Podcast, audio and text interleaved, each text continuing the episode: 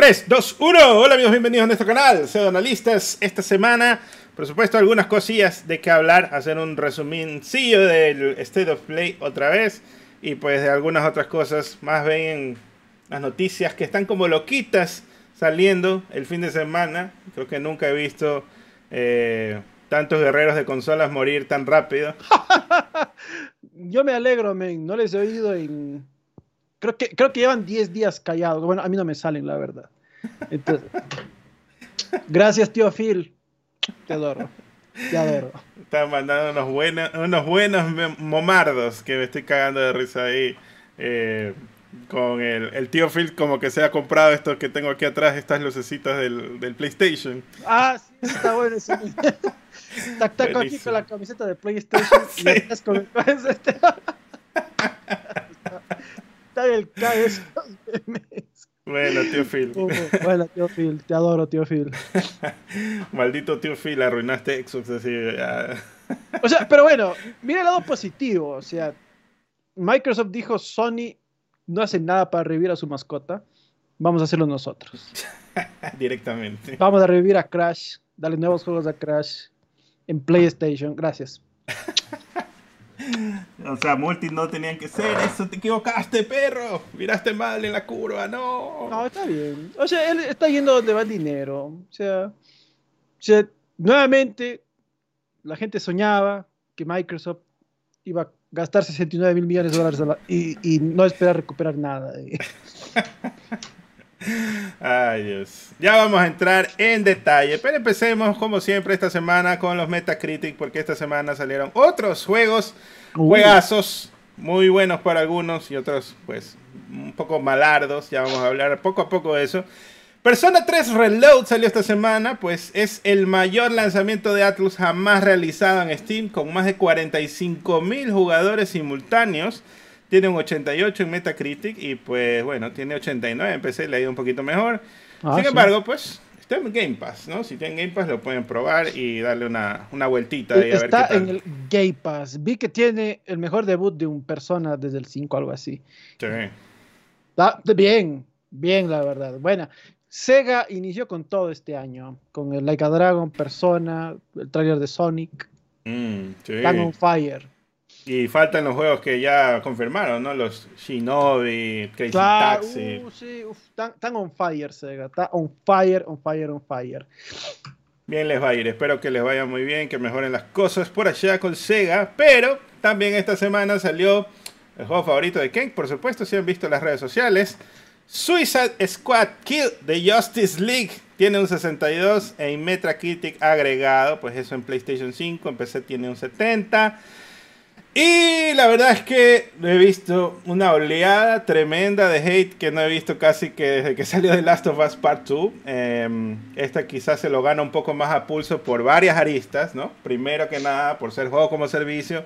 Segundo, porque la historia, la gente se comenzó a enterar de lo que está pasando y pues es una despedida muy infame a lo que fueran los juegos de Arkham. Que comparto un poco ese sentimiento, pero también creo yo un poquito, quiero ser abogado del diablo en el sentido de que como no lo he jugado, no puedo opinar al 100% de decir, uy, este juego está malo, pero pues la historia sí está un poco trucha, ¿no? En todo caso.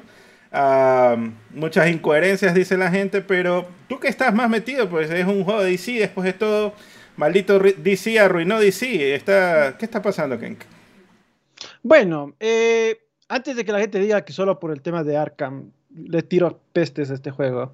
Yo llevo diciendo más de un año que no me interesaba este juego lo más mínimo porque el, gameplay se veía malo. Entonces ya, ahí, sí no me van a dejar mentir. Yo desde antes decía el juego, no veo nada que me llame la atención de este juego, se ve genérico, se ve simplón, etc. Y eso terminó siendo. Ahora, a nivel, sí, le empecé a tirar más hate. O sea, si la historia fuera ni fu ni fa, lo hubiese olvidado, ¿no? Como fue con Gotham Knights. Salió, no le presté atención y ya. Esperé que baje 20, a 20 dólares y ahí lo compré. Eh, hubiese sido lo mismo acá si no hubiese sido porque, ¿cómo chucha vas a hacer este el epílogo de la saga Arkham? Son imbéciles, loco. En fin, eh, pudiendo hacer tiras alternativas. Bueno, Y termina siendo el Joker uno de la Tierra Alternativa, hubieras hecho todo de la Tierra Alternativa ya, o sea. Y ya está, no, no, es que no había necesidad, no había necesidad de conectar esto al Arcanverso. La única razón de conectar esto al Arcanverso, irónicamente, es para que venda. Ah, sí. Y porque estaba Rocksteady, ¿no? Pero eso no debió ser un stopper para decir, iniciamos de cero en otro planeta, ¿no? En otra Tierra. O sea, pero es que yo, no entiendo la lógica de esto, de decir, a ver, queremos que el juego venda, vamos a conectar al, al Arcanverso y, de hecho en este juego nos vamos a cagar en Batman. Eh, vamos a hacer que Batman de hecho mate a Robin eh, antes de que el juego inicie, solo vemos ahí el antifaz de él y todo. Ven, en fin. Ah, un montón de cagadas a nivel de narrativo. No es, ahora, eso sí, el juego no es el, el bodrio absoluto, porque si he visto un poco de gameplay y he dicho, ok, ¿sabes qué? Cuando unos 20 o 15 dólares, capaz lo compro. En Plus, Game Pass. Cuando esté el Plus, hay capaz de jugar, ¿no? En el Game Pass, capaz de jugar. Se ve relativamente entretenido. Pero este juego me recordó, ¿sabes a cuál? A Destiny. A otro juego de superhéroes que fracasó. Avengers. Al Marvel Avengers. Igualito el gameplay, igual de genérico, igual de simplón, etc. en fin. Eh, no, no comentar mucho más. De hecho, tiene peor calificación que el Marvel's Avengers. El mm. Marvel's Avengers vi que tenía 65, algo así. Eh, entonces, ahí se dan. Ahí se dan, ahí se dan ambos juegos. Pelea de inválidos. Pelea de inválidos, literalmente fue, ¿no? es una pena, la verdad. Eh, más que nada porque son 10 años a la basura para Rocksteady. Eh, un juego como servicio a estas alturas ya no tenía sentido. Y más allá de las opiniones, ¿no? Que tú dices, a mí no me gustó, a fulano sí le gustó, a Perencejo le gustó menos, vi que el título en lo que más importa, que los jugadores, está yendo mal, porque en Steam tiene algo así actualmente como 12.000 jugadores consecutivos. Bajísimo. Para ser un juego que recién salió, después caerá, pues, ¿no? Y no, pero este juego está, o sea, inclusive este juego debutó con la mitad de jugadores activos que tuvo Marvel's Avengers. Justamente, es una noticia que tenía que apuntar. Marvel's ah, Avengers logró 29.916 jugadores de Steam durante su primer día, mientras que Suicide Squad tiene solo 13.459, o sea, ni siquiera llegó a 15.000, que sería la mitad más o menos, ¿no? Así es. Ah, sí, o sea, es un fracaso, es un fracaso. Creo que ya lo hemos dicho anteriormente, ¿no? Después de ver cómo se estrella Avengers, cómo puede seguir con ese proyecto. Debió haber sido desechado en el minuto que Avengers no cuajó, no logró acaparar una audiencia, no pudo establecer de que se podía mantener ese estilo al menos. Pero yo incluso te argumentaría que Avengers tiene un puntito a favor que quizás esa es la diferencia en el score de tres puntos. Que cada personaje tiene su su piquete, ¿no? Tiene su poder especial y tiene su, eh, su forma de atacar, ¿no? Pues Hulk es gigantesco, este Iron Man tiene la armadura y puede volar un poco. En cambio acá es como que todos disparan. Entonces todos están asentados por la misma mecánica, ¿no? Escuché un podcast donde hablaban de las impresiones donde decía que quizás otro de los problemas que tiene Kill the Justice League es que para hacer los mismos movimientos entre diferentes personajes, son diferentes botones. Y yo me quedé, ¿what? ¿En serio? Es como que te diga, vas a hacer el ultimate de Destiny, o sea, el, golpe, el super, o como le quieran llamar. Eh, vas a hacer el poder de tu personaje, pero con el Hunter se están diferentes botones, con el Titán botones de acá y con el otro, el Warlock, otro diferente. Entonces es como que, bro, eso no tiene sentido, ¿no? Entonces, este, bueno, ya son esos temas de impresiones y todo así, pero no lo he jugado, así que tampoco puedo profundizar mucho más, pero sí me parece como que un gran... Eh, una gran equivocación aquí Rocksteady. Yo creo que también los fundadores vieron venir todo el backlash que le iba a pegar con este juego. Y por eso fueron casi que dos años antes y dijeron, sigan nomás muchachos, yo me voy a la ver. Sigan perdiendo tu tiempo en su huevada, me voy nomás. Sí, totalmente. Eh, en fin, ya Crónica de una muerte anunciada, era anticipadísimo que este juego se iba a estrellar, se terminó estrellando. No, hay mucho más que añadir, honestamente. Eh, solo esperar que no muera Rocksteady, porque si yo bromeaba, decía, no. El, el, el, Escuadrón Suicida realmente fue Rocksteady, ¿no?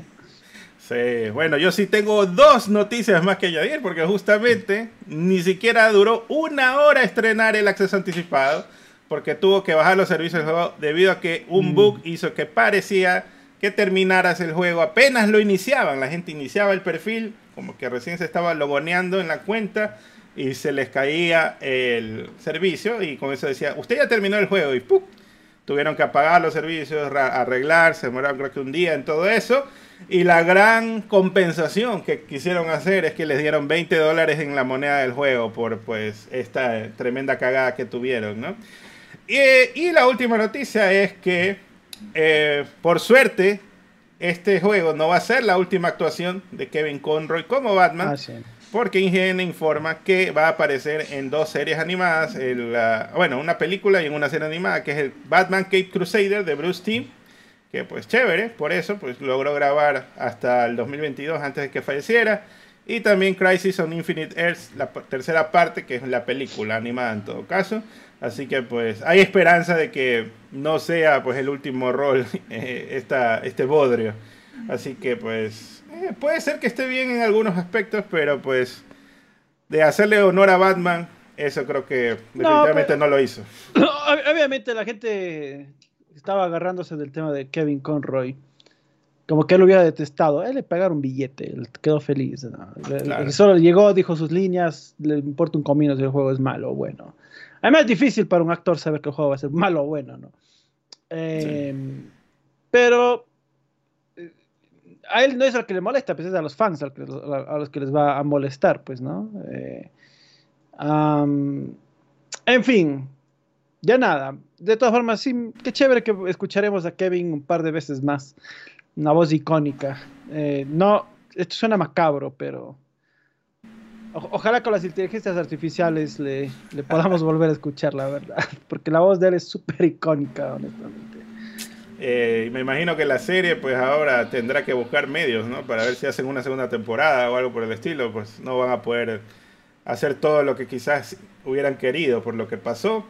Así que ahí puede salvar algo la IA. Y también, bueno, que respeten los derechos del, de él, ¿no? De que igual reciba al menos su familiar, ¿no? Claro, sí sería. O sea, yo no tendría problema, por ejemplo, si algún rato. O sea, en el caso de él, no. Yo no tendría problema de. Ya, dale regalías a mis herederos, ¿no? Claro.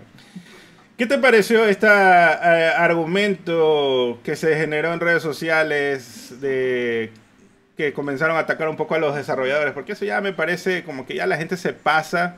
Por eso me recuerdo un poco a The Last of Us, porque estaban ahí sacando fotos del equipo.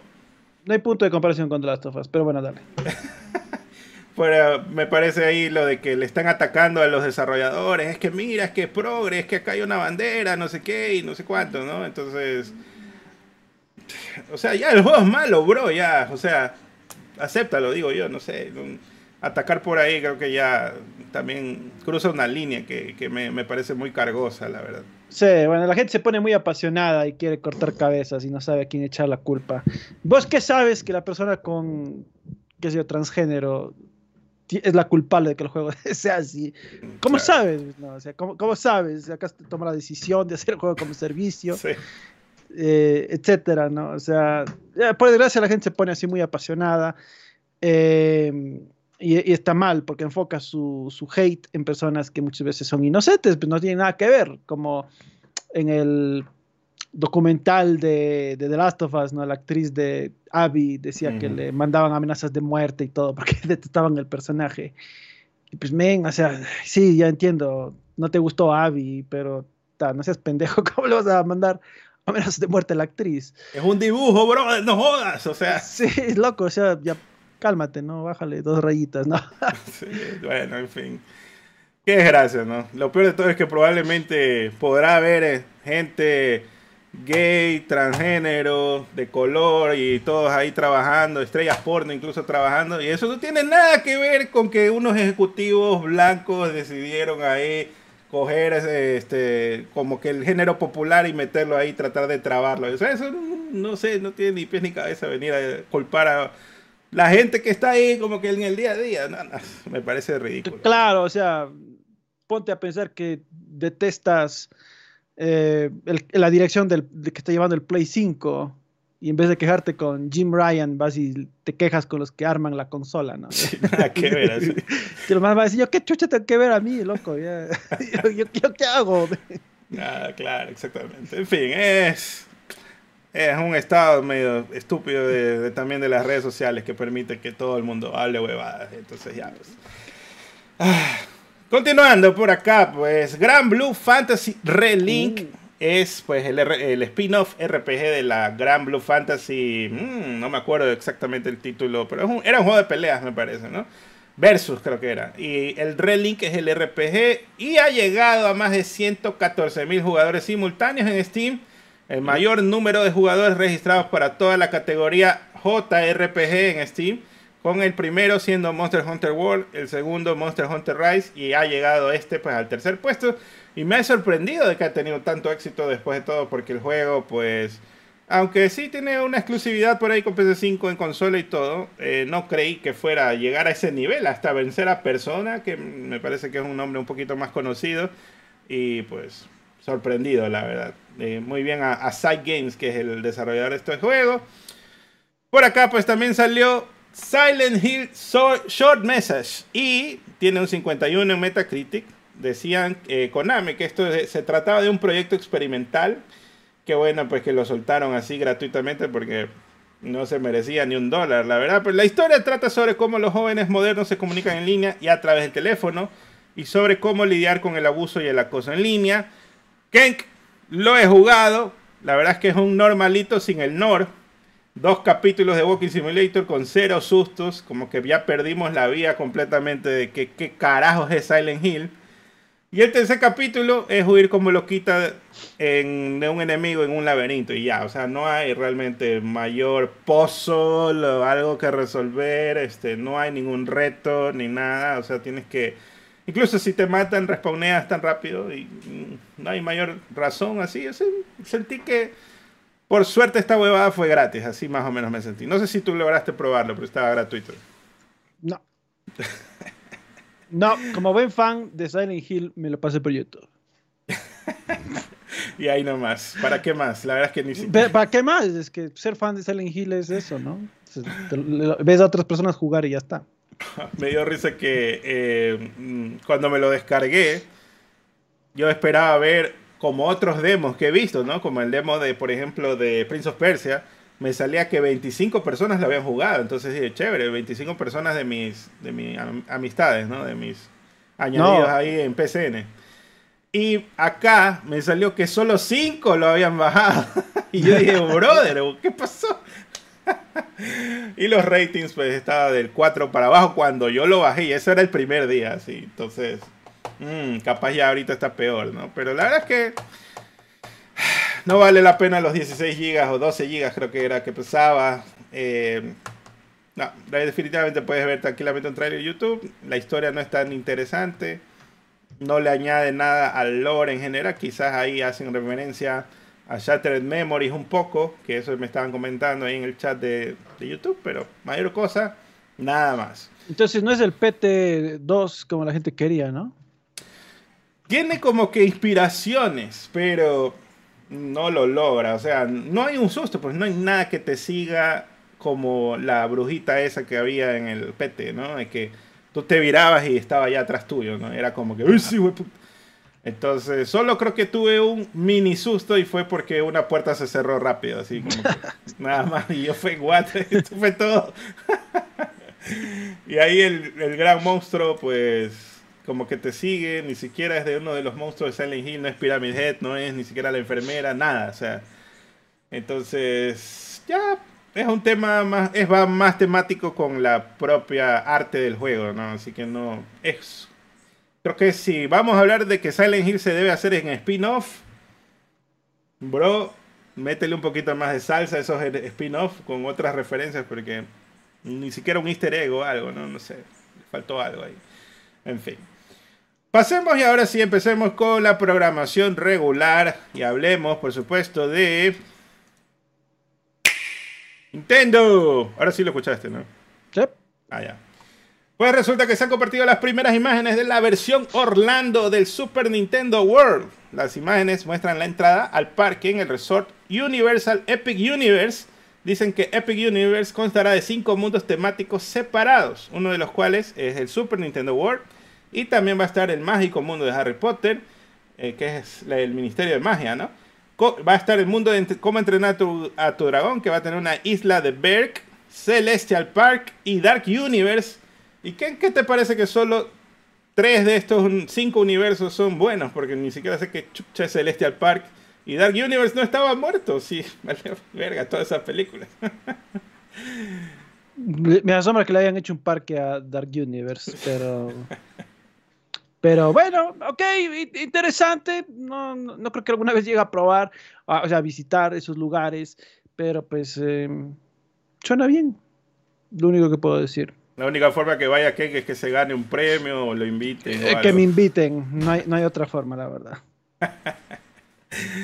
Por acá, pues, le preguntaron al director ejecutivo de Electronic Arts, el famoso pues Andrew Wilson, sobre el lanzamiento del nuevo hardware de Nintendo durante la conferencia telefónica de los resultados de los inversionistas. Y él dijo esto, lo que yo diría es que en la medida en que las plataformas eh, van, van avanzando en estos últimos 20 años en CPU, GPU, memoria, duración de batería, resolución, esas eh, esos avances que vamos teniendo, pues nos permite ofrecer una mayor inversión a nuestros jugadores, particularmente en nuestras franquicias más importantes, como FC, Madden, Apex, Battlefield. Dice que ha sido generalmente muy bueno las nuevas consolas, la capacidad de nuestros jugadores para experimentar realmente nuestros juegos al más alto nivel, generalmente nos ha funcionado muy bien. O sea, mayormente está feliz de que salga una nueva consola, pero no pudo comentar mayor cosa. Así que Next. También pues hay informes de que eh, le han dicho a los profesionales del entretenimiento japoneses que se abstengan de mencionar a Palworld en público o en redes sociales para evitar posibles reacciones negativas por parte de, Pokémon Company. Tokyo Sports informa que una fuente en una agencia de talentos ha aconsejado a los talentos que no mencionen el juego en caso de que haya problemas. Le hemos dicho a nuestros talentos que no mencionen a Parwell en redes sociales ni en público. Esto se hizo por consideración hacia el lado de Pokémon como agencia.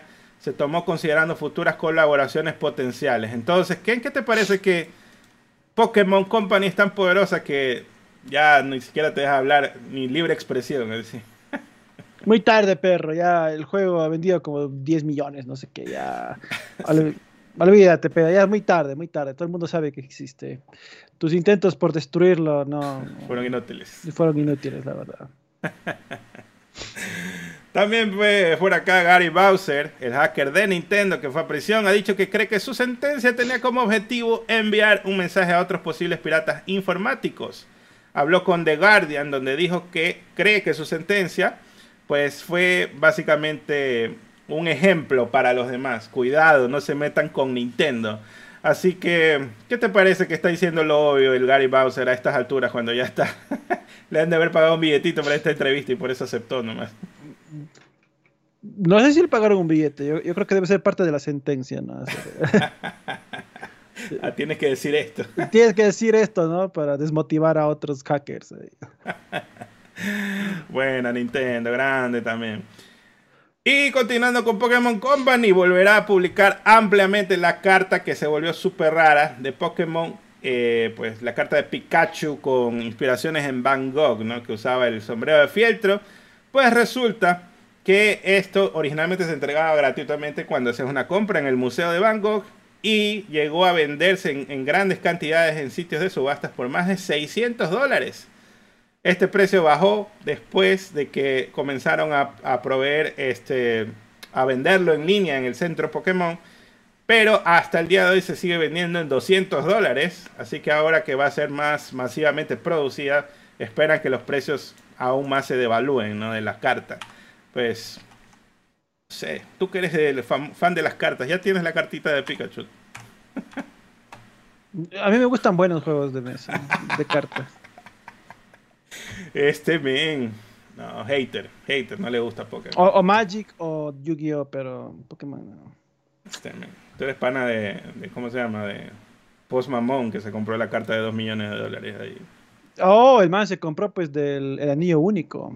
Mm, Del Señor de los Anillos ahí. ¿Tan buena es la carta o solo fue por joda, no? Es coleccionista. No, pues es que Magic saca unas versiones limitadas con numeración. El 001 valía 2 millones. Post Mamón, como es obsesivo, bueno, también 2 millones para el man que es. Pues, es como, ah. que, es como que vayas y compres una salchipapa. Así. también, pues, no se sabe si la compró en 2 millones, ¿no? Puede ser que haya sido 1 millón 500, algo así, ¿no? Pues el fan como que quería pues, vendérsela. pero ya pues igual. Igual es, igual es un billete, claro. Igual es un billete, billetazo. Pasemos y hablemos de por acá. Espérate. Vamos a PlayStation. Yes. Eh, leámosle a Carlo B, que donó. Léale. Eh, Carlo B donó 20 mexicanos y decía, banda, compartan, los amo muchachos. Entonces, bueno, si compartan, den likes, eh, den like, porque estamos ya 300 personas y menos de 100 likes. Bueno, me sale eso a mí, ya voy a refrescar. Y luego dio 20 mexicanos más y dijo, vamos, métanle like, Kenk Casex, los amo. Gracias, Carlove, abrazotes para vos. Un beso para Carlove, vamos, ah, continuando. ya, estamos más de 100. No, métanle hasta llegar a unos 250 si quieren, mínimo 300. Vamos, vamos ahí. Vamos, muchachos. Pues resulta que, Sony invierte en la startup africana de juegos Carry First. Dice que nuestra esperanza es que podamos ayudar a Sony a ampliar el alcance de PlayStation en la región. Carry First tiene actualmente tres títulos originales en desarrollo y el primero está previsto que se lance en 2024. Así que chévere, pues está apoyando a otras regiones también, pues creo que debe ser una de las más ignoradas hasta ahora. Ah, pues por ahí también están impulsando el medio este también, ¿no? Con con los fondos ahí de, Arabia, tratando de sacar juegos, y comprando a quien más puedan, como SNK y otros, pero ya eh, se están moviendo estas regiones también, está chévere. Está bien. Qué god. Por acá Sony y MLB han presentado MLB The Show 24. Vladimir Guerrero Jr., la estrella canadiense dominicana de los Toronto Blue Jays de 24 años, será la portada de la nueva entrega de este año. Se lanza el 19 de marzo del 2024. Sería el tercer juego de la serie en salir en Switch y el cuarto que se estrena con Game Pass. Así que mm, muy bien, le está yendo bien al MLB Show que está siendo popularcillo por ahí. Está financiando el juego de PlayStation. Buena, buena, buena Microsoft. Oye, ¿y, ¿y, este Vladimir es el mismo de antes de dormir? Así es, exactamente el mismo. está bueno. Por acá, el director de juego de Destiny 2 anuncia que dejará Bungie próximamente. Pues hizo un hilo en Twitter. Joe Blackburn declaró que va a dejar la compañía en febrero cuando realice la prueba de extremo a extremo de toda la nueva expansión de Destiny que se llama The Final Shape. Dice que este es un ritual que Bungie siempre realiza, implica varios días de prueba de juegos internos consecutivas. También dijo de cara a este hito, pues he jugado cientos de horas de Final Shape y lo que el talento de primer nivel de Boy ha creado se ha convertido en una de las cosas de las que estoy más orgulloso de haber trabajado a lo largo de mi carrera. Y pues el nuevo, bueno, director va a ser Tyson Green, quien se unió a Bungie como diseñador de niveles en el juego de PC Myth 2 en 1999 y pasó a trabajar como diseñador para la mayoría de los juegos posteriores de Bungie, con roles claves que incluyen liderar el diseño multijugador en Halo 3, eso está bueno, y mm. eh, pues también dirigió algunos Halo, también fue el líder de diseño en Destiny y Destiny 2. Así que que le vaya muy bien, ¿no? Después de esto ha, habido algunos movimientos por ahí en Bungie. Ojalá pudieran regresar a las viejas glorias, pero pues, ¿qué se puede hacer? Ya están, ¿no? Tienen que avanzar. Y acá, confirmadísimos los juegos de PlayStation Plus de febrero, el GOTI de GOTIS, Foamstars, el favorito de King, fan desde la cuna, por supuesto. Roller Drop, Steel Rising y también Spider-Man 2 va a tener un demo de dos horas para la gente de PlayStation Plus Premium. Kenk, ¿tienes el activo el PlayStation Plus? no. No. Desde hace más de un año no he tenido. Se va a perder esta joya, no puede ser. O sea, un año llevo sin Plus, men, no lo he notado. Así que no, no, hay necesidad para mí para que me ponga de nuevo. Aunque bueno, pero ahí estuve viendo algunas cositas chéveres que traen en el extra el mes pasado. Estaba, sí estaba dudando, pero luego dije, no, no, no voy a jugar. Siendo honesto, no voy a jugar. Mm, no hay tiempo, no hay tiempo. Este año está jodido también. Así que por acá hablemos del State of Play resumido entre comillas, resumido, pues hay cosas nuevas que se han venido toda esta semana luego del State of Play. subsecuentemente pues de la presentación que fue, ¿cuándo fue? ¿El miércoles o el jueves? Mm. Eh, miércoles. miércoles. Entonces, el jueves, viernes han habido nuevos detalles por ahí, pues resulta que como vimos, el Diver 2 sale el 8 de febrero, fue un recordatorio para la gente que no esté como que consciente de eso, pero el MEC no va a estar de salida, está en camino, lo van a implementar más adelante. Esta semana anunciaron que el contenido posterior al lanzamiento de Helldivers 2 será gratuito, está muy bueno. Constantemente vamos a agregar más cosas al juego, nuevos enemigos, objetivos, biomas, etc. Siempre serán gratuitos y ampliarán la experiencia. Así que que Arrowhead ahí apoyando pues al juego. También el de Helldivers 1 también tuvo varios como DLCs, un par gratuitos. Pero en Plus puedes jugarlo el que está como la versión completa, ¿no? Ya tiene todos los biomas, todos los enemigos y todo. También está pues Status este Blade, sale el 26 de abril, se notan pues muchas vibras a Nier como, como dije ese día, ¿no? Por lo que mostraron, incluyendo que vas a jugar como pues esta, este personaje Eve, es una guerrera de una colonia fuera del mundo enviada para derrotar a los Naitivas Mundo semiabierto, combate cuerpo a cuerpo y a distancia con armas. Conoce, enemigos, perdón, conoce amigos que se unirán a tu grupo.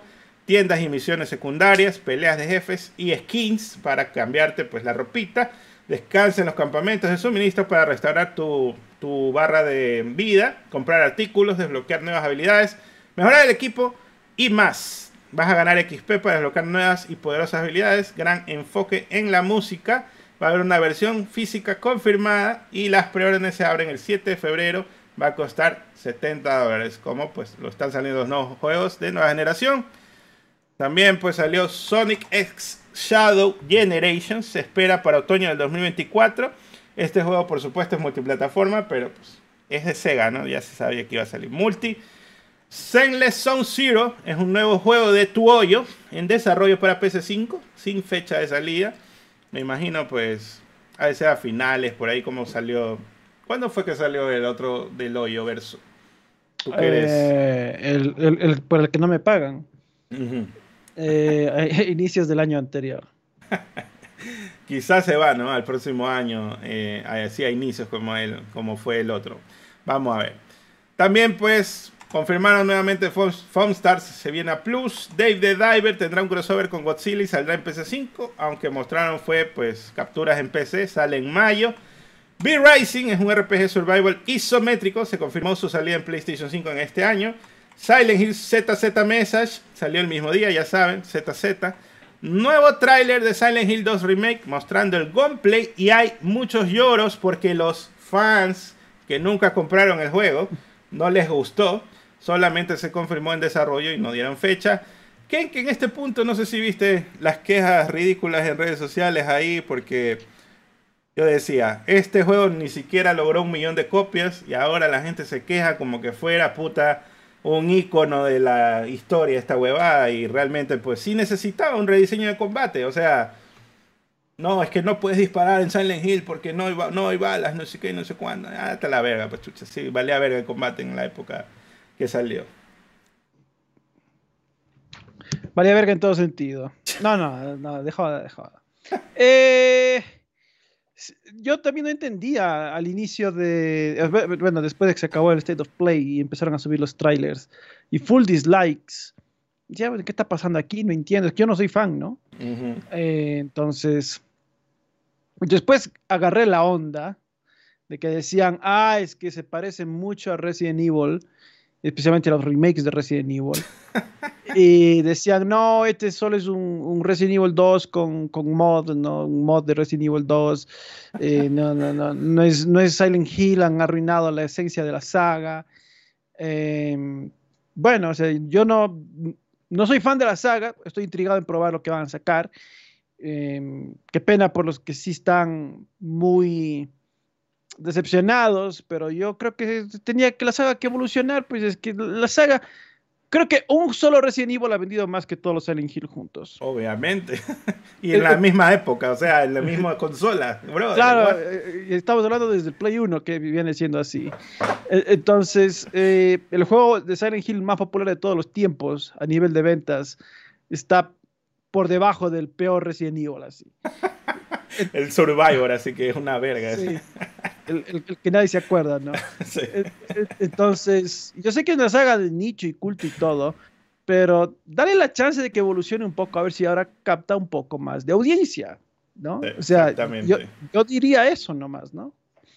Eso justo fue mi punto, ¿no? O sea, o lo hicieron más Resident Evil porque saben que ya eso está comprobado que va a vender, o rediseñaron el combate pensando en que, o el tráiler simplemente está así, de esa forma, para provocar esa justa idea de que te relaciones con Resident Evil, ¿no? Pero quizás el juego final no es así, ¿no? Entonces, a lo mejor vimos la misma escena, el mismo lugar encerrado donde tienes la, disponible la escopeta, y eso lo pusieron en el tráiler porque sabe que la gente le va a provocar comprarlo viendo que es un shooter. Entonces, bueno, no sé, me parece que aún está exagerado tanto hate, ¿no? Después de todo, yo sí he dicho desde antes de que saliera este tráiler, dije, me preocupa que Bluebird Team, siendo un equipo pequeño, nunca ha tenido un gran hit y ahora resulta que le, tienen, le metan esperanzas a, esta, a este remake, cuando más bien deberían estar un poco cautelosos. Y la gente estaba emocionadita, ¿no? Y ahora con este pues se les pegó un bajón. Así que bueno, yo sí les dije, tengan un poco de cautela porque nunca ha sido que ha hecho un mega triple A los de Bluebird. Claro, sí, sí, sí. Bueno, los gráficos también estaban quejándose un poquito. Ahí sí les doy un poco razón. no es tan puntero a nivel gráfico. Pero ya, ok, esperemos a que salga. Si es que es malo, le tiraremos hate. Y si no, lo disfrutaremos y el hate lo desviaremos a Suicide Squad. Cuando lo juguemos en YouTube, como todos sus fans, pues vamos a opinar certeramente como todos Así es, así es. Por acá, pues, hay un nuevo tráiler cinemático de Judas, sigue en desarrollo. Este no es exclusivo, no tuvo fecha de salida. 2K dijo en sus reportes inversionistas el año pasado que se espera el juego salga hasta marzo del 2025, lo que lo puede estar posicionando para su salida este año antes de GTA 6, porque pues sale de la misma casa matriz que es Take Two Interactive. Luego del tráiler revelan una sinopsis que dice explora los pasillos del Mayflower, que es esta nave que vimos ahí, en una ciudad, bueno, le dicen una ciudad espacial, ¿no? Pero cuyos ciudadanos están entrenados para espiarse unos a otros y destrozarse también por la más mínima ofensa. Las máquinas controlan todos los aspectos de los negocios, el arte y el gobierno. Los líderes de la nave, en este caso ahí sí dice que es una nave, intentaron convertirte en algo que no eres, un ciudadano modelo. Y provocaste una revolución devastadora para, para derribarlo todo. ¿Quieres arreglar lo que rompiste, dejarlo todo ardiendo? Esa es una decisión que solo tú puedes tomar. Y cuando dijo esto de que los líderes de la nave te quieren convertir en ciudadano modelo, Bioshock, esta huevada es la secuela espiritual, obviamente. Así que me parece un poco raro que Kevin Ken Levine no pueda como que ya pasarse a, otra, a otro tipo de género, pero más o menos está haciendo el mismo juego cada vez que puede. Incluso recuerdo un podcast muy antiguo de hace unos 10 años, más o menos, cuando salió Bioshock 2, donde él dijo, cada vez que hago un juego intento recrear Logan's Run, que es este libro de sci-fi, ¿no? que también lo hicieron película, ¿no? Que tiene esta distopia tipo 1984 y todo lo demás. Así que bueno, veamos, veamos qué viene con Judas. También pues el nuevo juego de la saga Metro, pero es VR Sale en todas las plataformas VR, no solo en PlayStation VR, sino también en Meta, en MetaQuest y Steam VR. No es exclusivo. VR Awakening sale este año, se confirma que será una precuela de los juegos anteriores y el autor de los libros, Dimitri Lukovsky, dijo que esta historia de los orígenes es muy esencial para él. Así que te lo tienes que ver por YouTube, que igual MetaQuest, ¿no? Puedes jugar. Está muerto este juego, igual que el, PlayStation VR, pero bueno. Legendary Tales es un juego ARPG VR también, tiene una vibra Elder Scrolls, sale el 8 de febrero. Dragon's Dogma 2 sale el 22 de marzo, batallas épicas con voces masivos, se ve muy god. Revelan detalles de la clase que vimos en el tráiler, que fue cuando tú dijiste tiene magia y una espada, ¿no? Esa clase se llama Warfarer puede aprender habilidades de todas las otras clases e intercambiar armas sobre la marcha. Dice que esta clase es exclusiva del personaje principal, no se la puedes equipar a estos NPCs que usas como, le llaman peones, ¿no? Pero son como tus compañeros ahí en, el party. Eh, dice que va a tener las estadísticas base más bajas para compensar, compensar las especializaciones de las otras clases. Dice que vas a encontrar a estos maestros de clases para desbloquear nuevas clases o habilidades especiales conocidas como sus enseñanzas. Dice que va a haber una plaga de dragones, que es una enfermedad rara que puede afectar a tus peones en determinadas condiciones. Que esta enfermedad le va a aumentar su confianza y sus habilidades. Así que cuando se pongan con una actitud mandona, puede ser una clave de que están enfermos ¿no? con esta, esta plaga. Dice que en las etapas finales de la enfermedad ocurre una calamidad devastadora. Me imagino pues que los van a matar a esos NPCs. Así que ah, se ve que le han desarrollado bastante bien el mundo después de todo. Otro que se ve muy good y también sale el 22 de marzo es Rise of the Running. Mostraron un gameplay muy extendido. Así que pues esperando ese juego, se ve muy, muy bonito. El estudio Ballistic Moon está encargado del remaster de Until Dawn a PC5 y PC. El juego originalmente salió en 2014 es decir, ya cumple 10 años este año. Y este estudio se formó con personal original de Supermassive, así que se podría decir que están en buenas manos el juego, pues el personal original está ahí. Se reporta que el estudio Ballistic Moon no fue el único que trabajó en el juego, porque ha encontrado que Virtus, el estudio encargado del remake de Metal Gear Solid 3, tuvo el proyecto allá en el 2018. Va a estar hecho en Unreal 5, modelos de personajes, entornos y efectos visuales mejorados Sistema de iluminación completamente nuevo con sombras ray tracing. Nuevas ubicaciones con nuevas interacciones y coleccionales. Nuevo modo de cámara en tercera persona. Nuevos ángulos de cámara y paleta de colores. Y un diseño de sonido y música renovados por el compositor Mark Corbin. Que es pues, conocido por películas de terror. También The Stranding 2 on the Beach. El nombre final de la secuela del primer juego de Kojima con PlayStation. Se va a ver pues batallas locochonas con el cuervo debajo de la máscara con una guitarra eléctrica que dispara electricidad inspirada en el guitarrista pues, de Mad Max. Ya lo vimos ahí que está como loquita el Kojima haciendo de fanboy ahí a sus directores favoritos. También luego el tráiler de Death Stranding 2 aparece Herman Holst y Kojima en un backdrop bueno, oscuro, negro. Anunciado un nuevo proyecto de acción y espionaje, es decir, una secuela espiritual, espiritual con elementos de Metal Gear, o al menos eso esperamos que sea. el proyecto apodado Fissint con un punto al final, difuminará las barreras entre videojuegos y películas. Los preparativos están en marcha, pero la producción comenzará en serio en Kojima Productions después de The Stranding 2. Cuenta con el apoyo total de Sony y será una colaboración cooperativa. Además utilizará tecnología de punta y tendrá un elenco estelar. Y finalmente confirman que Final Fantasy VII Rebirth tendrá su propio evento esta semana que empieza. Previo al State of Play del martes se confirma que el juego pesará alrededor de 145 GB y en físico serán dos discos que casi llegan a tres discos, dice Square. Se espera que este State of Play sea de 20 minutos, así que no creo que lo vayamos a cubrir, lo vamos a ver nomás en post. Pero, ¿qué? ¿Algo que opinar ahí de Stranding? Está emocionadito por la nueva IP de Kojima y todo lo demás. Bueno, por The Stranding no tanto. Eh, o sea, eh, hypeado, no intrigado, quizás sí, voy a jugarlo, a ver qué tal, a ver si esta vez el juego es más entretenido que el original. como te decía durante el directo, voy a aprovechar que tengo el directo Scott comprado y nunca lo jugué para, para, rejugarlo, ¿no? para refrescarme la memoria, porque no me acordaba gran cosa de, los personajes, de los nombres especialmente. Mm. Ahora, el que me llama más la atención, obviamente, es el juego que es de acción espionaje eh, ya quiero ver cómo vamos a, a, controlar el personaje. ¿Será Metal Gear Solid 6 realmente? el Rob ahí se mandó un... ¿Fue el Rob o vos el que hizo ese edit en, TikTok de, de, la predicción, ¿no? De, ah, sí, el Rob lo hizo, claro. Eh, y así como, ¡Wow! Bueno, realmente nadie se lo esperaba, ¿no?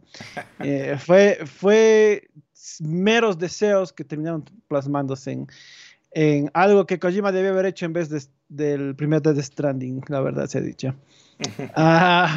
pero sí, estoy emocionado por lo que sea que vaya a salir. Eh, que se llame el, víbora rígida, no, no sé cómo le quieran llamar al nuevo protagonista, pero eso va a estar chévere. No sé, no sé, no sé a vos qué, qué opinas del, de la muerte hilada y del otro. Oye, después de todo esto con las noticias de Xbox, entonces Overdose también va a estar en PlayStation, ¿o no? Probablemente. Ay, Dios mío, todos los proyectos de Kojima van a ser jugables así en todos lados. Está bien, está bien, qué god. qué god Kojima. Bueno, uh, me emocionó mucho Stranding 2, pero por lo ridículo. Es, es eso vi un sentimiento, tenemos un sentimiento, eh, me parece, eh, como comunidad de fans de Kojima, donde sea que este man haga cualquier huevada así de loca, como que igual nos emociona, ¿no?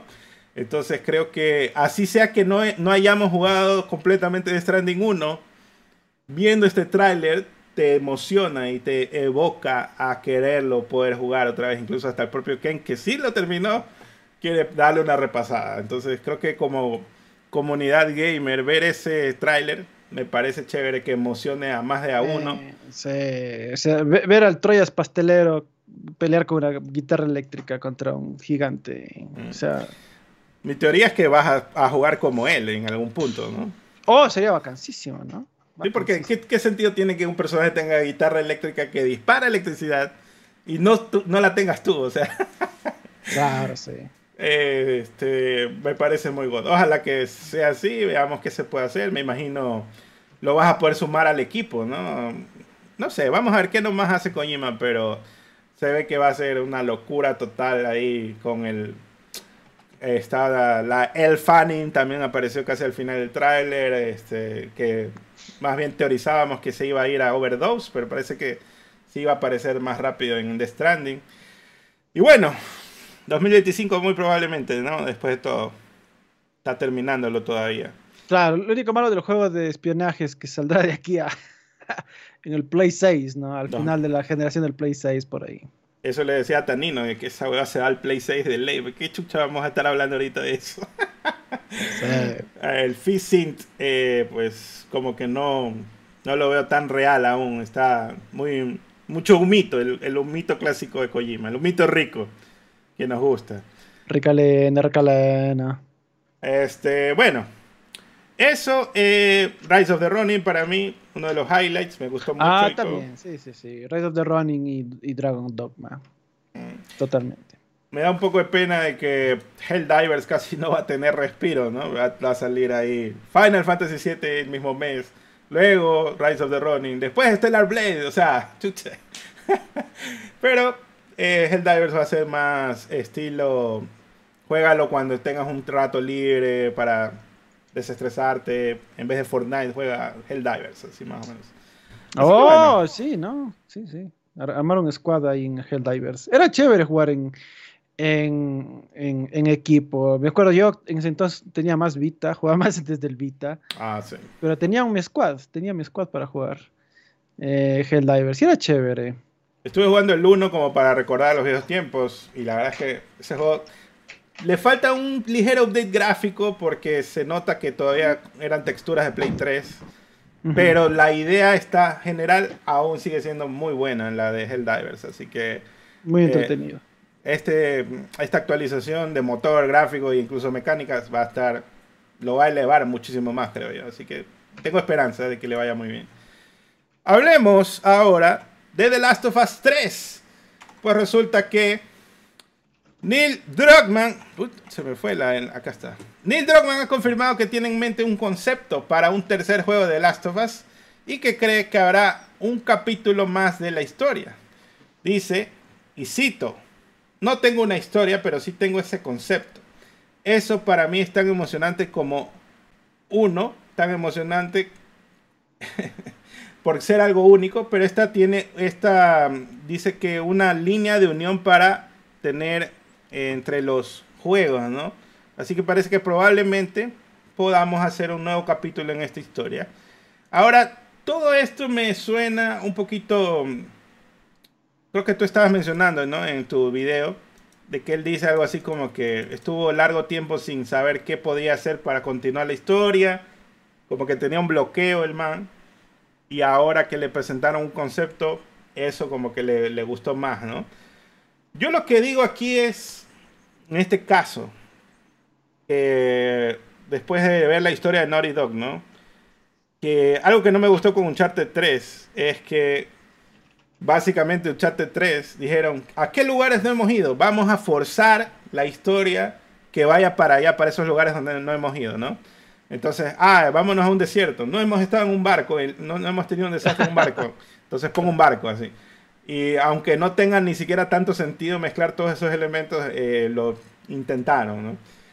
Y luego ya Uncharted 4, como ya habían hecho casi todo, pues ya es como que sí se concentraba un poco más en hacer una historia un poco más coherente y cohesiva y todo eso. Acá, en cambio, yo digo, más bien The Last of Us me suena a que tienes que concentrarte más en el tema de los infectados, cuál sería el siguiente paso luego del Rat King, ¿no? Eh, porque ya hemos visto algunas evoluciones y todo. Entonces, como que un concepto de algo que supere al Rat King sería muy chévere. Eh, pero pues vamos a ver, ¿qué será? ¿Qué opinas tú de este nuevo concepto y continuar el capítulo? Porque algo comentabas de que ni siquiera necesitas usar a los mismos personajes, que es algo que ya hemos hablado también. Claro, sí, efectivamente. Eso, eso decía en mi video. De las of puede existir sin los personajes, el mundo en sí mismo es un personaje. Ahora, si vas a continuar con los personajes, me agrada esta idea que he visto en los últimos días de Ellie con la hija, o es hijo, no, no me acuerdo. ¿Qué, tuvo con Dina? ¿Hija o hijo? No me acuerdo. Bueno, ya. Eh, con, con, el, con la hija.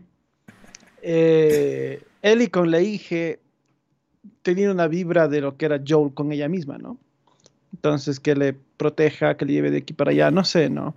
Entonces, e, ese, ese para mí sería la, la, el camino a seguir hacer eh, el desarrollo completo, ¿no? De, de él y cerrarle así. el círculo. Mm. Entonces, sería chévere.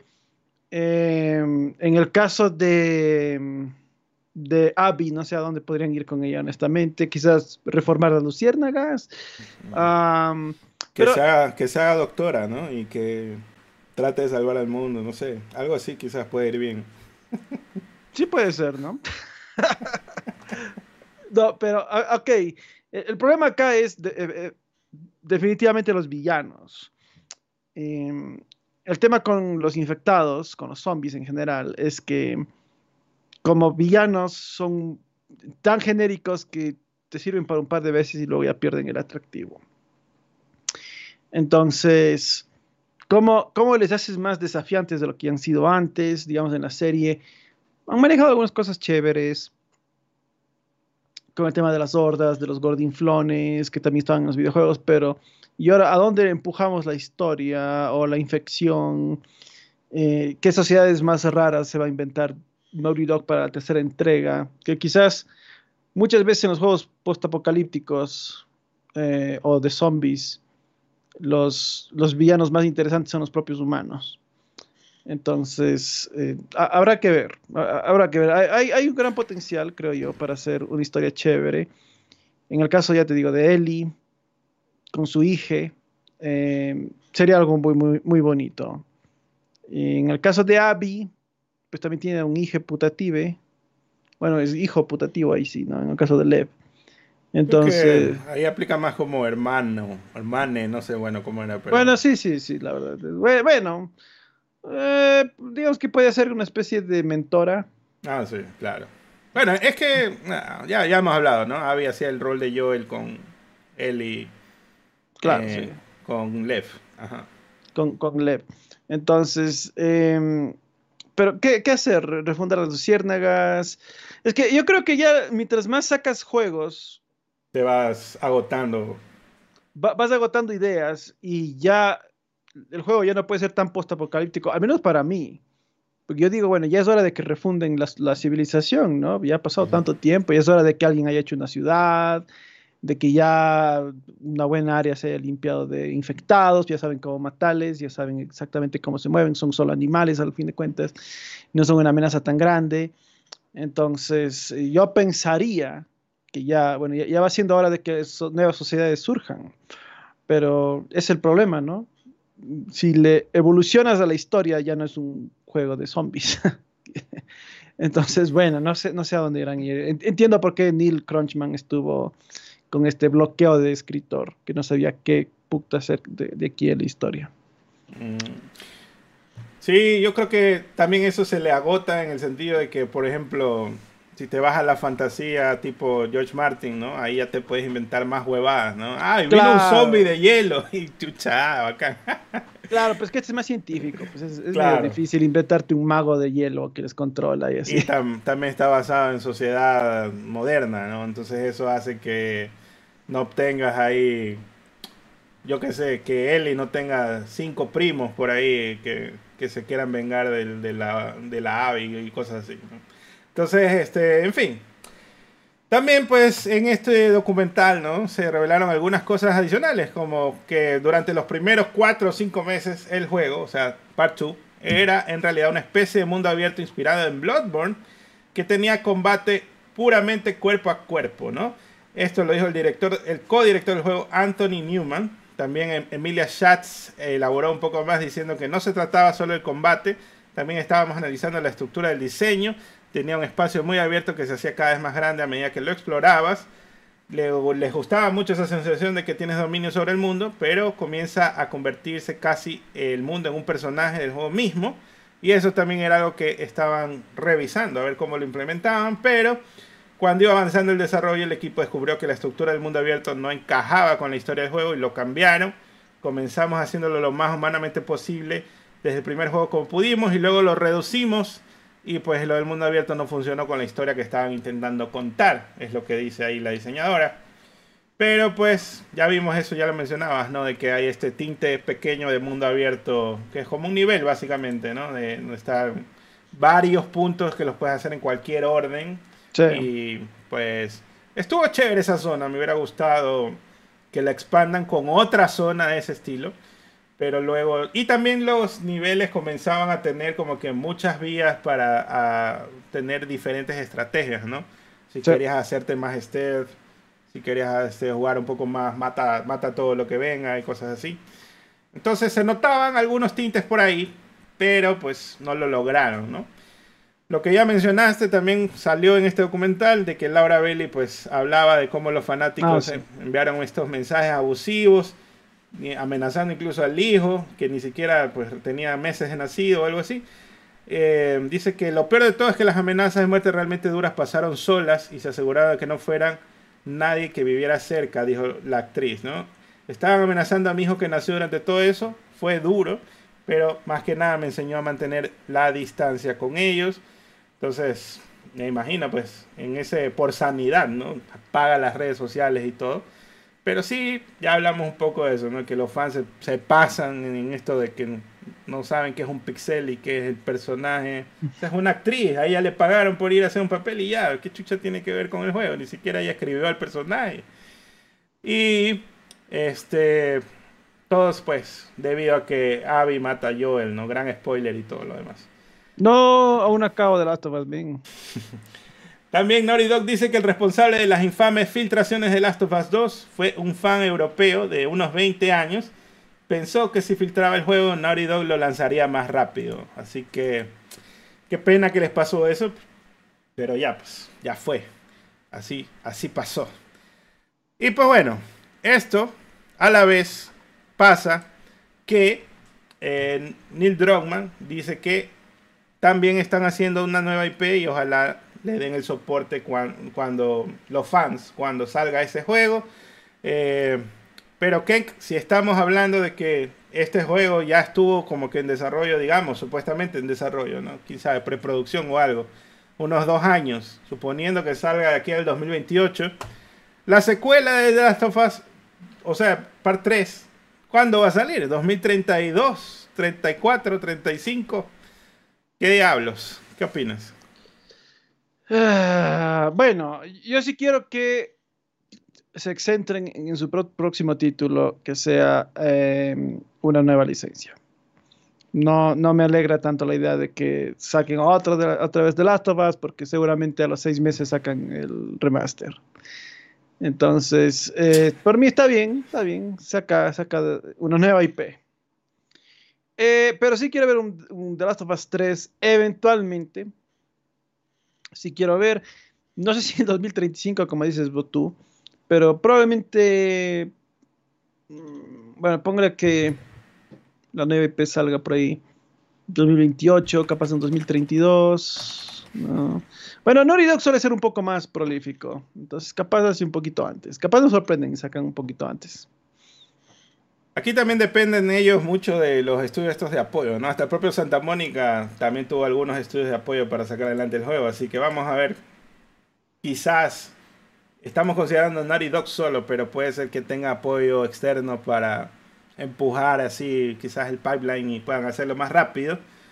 Pero como son súper obsesivos con los detalles, ¿no? Entonces esa parte es la que me preocupa de que probablemente, pues, 2030 plus, yo digo, no, no creo que salga antes de eso. Así que bueno, no se emocionen tanto, estamos 2024, o sea, mínimo 6 años todavía para que sepamos qué carajo va a pasar. Para que veamos el regreso de Abby. sí. Y vuelve a matar a Joel, así es.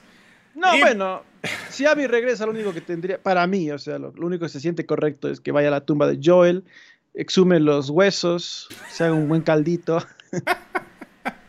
y luego baila encima de los huesos de Joel. Que le pegue a la, que le pegue a la lápida con un palo de golf. Exactamente. no, ¿sabes qué sería chévere? Que nos enteremos que Joel por ahí tuvo un hijo y venga Abby y lo mate ahí. qué verga. El papá, es el papá del hijo de, de Ellie es realmente Joel, no fue Jesse. Qué verga. Ay, Bueno. Por acá, pues esta semana salió un nuevo tráiler de Phantom Blade Zero junto con el anime que acompañará su salida. Así que parece que este juego está avanzadito en todo caso. ¿Será que sale este año? ¿Qué, qué opinas? Ah, no. Bueno, quién sabe, quién sabe. Eh, es que estos juegos chinos parecen avanzados, pero es que también te muestran que, lo que hay, ¿no? O sea, lo que ya tienen. Entonces, quién sabe realmente cómo está. Pero sí es un juego que me llama la atención. Se vea chévere. Ojalá sí, ojalá sí salga este año. Pero si no, pues tampoco me muero. Mm, Como van con anime, puede ser que ya estén ahí preparados, ¿no? Eso me suena a que si ya ah, está, sí puede ser, sí. Si está el anime es porque también quieren como que tratar de sacarlo al mismo tiempo, puede ser. Pero sacar el anime solo no tiene sentido. Y sacar el juego bueno, puedes sacar el juego y después el anime, pero tenerlo antes al anime como que no, no me cuaja esa idea, pero bueno. Que hay un rumor, tómenlo con pinzas, pues Sony planea volver a ingresar al mercado de dispositivos portátiles con una nueva consola impulsada por AMD, como fuera pues la Steam Deck, ¿no? Esto según un nuevo informe que, de un sitio que se llama Moore's Law is Dead. Así que no sé qué tan confiable será. Pero uh, sí vi algunos rumorcillos que mencionaban esto y casi que le pegan a lo que teorizábamos en algún momento de cómo Sony podría volver a mm. las consolas portátiles haciendo un competidor de Steam Deck como están haciendo eh, Asus, eh, ¿qué más estaba? Me parece que MSI también entró. Entonces Lenovo también tiene una Legion. Entonces, quizás por ahí va la cosa. ¿Qué opinas? O sea, según el rumor de este individuo, es que esta nueva consola llegaría en la era de Play 6 y correría nativamente los juegos de Play 4 y 5. Entonces, eh, o sea, claro, no, viene a competir con los Lenovo, perdón, no el Lenovo, sino el Asus, el Rogali, no sé qué. El Steam Deck no viene a competir con ellos, pero viene a ser una alternativa para que juegues títulos quizás que ya tienes. No suena mal, suena interesante. Eh, ojalá se cumpla, pero el tema es que este pan así es para agarrar con pinzas, la verdad. Las pinzas, la pinza, la pinza, la verdad, este, este Moore's Law is dead. Nunca lo he oído. Em, y pero todas las fuentes que yo vi le citan a él. Entonces ni siquiera es que alguien, digamos, también lo verificó independientemente, porque a veces los periodistas hacen eso de que, ah, fulano dice, dice esto, pero yo independientemente también confirmé con mis fuentes. Claro, todo es copia y pega por ahora, así que... Por ahora todo es copia y pega. La única, la única fuente es este. Entonces, ojalá, ojalá sí vengan a una nueva portátil de Sony, porque yo creo que extrañamos, extrañamos las portátiles PlayStation, entonces sí sería chévere que otra venga. Que venga otra para chipearla rápido, perro. sí. Yo creo que um, sería, estaría muy bueno si es compatible con PC y le ponen launcher. El launcher al fin sale de, Sony. Si vamos apuntando al PC6, que sería 2027, ¿no?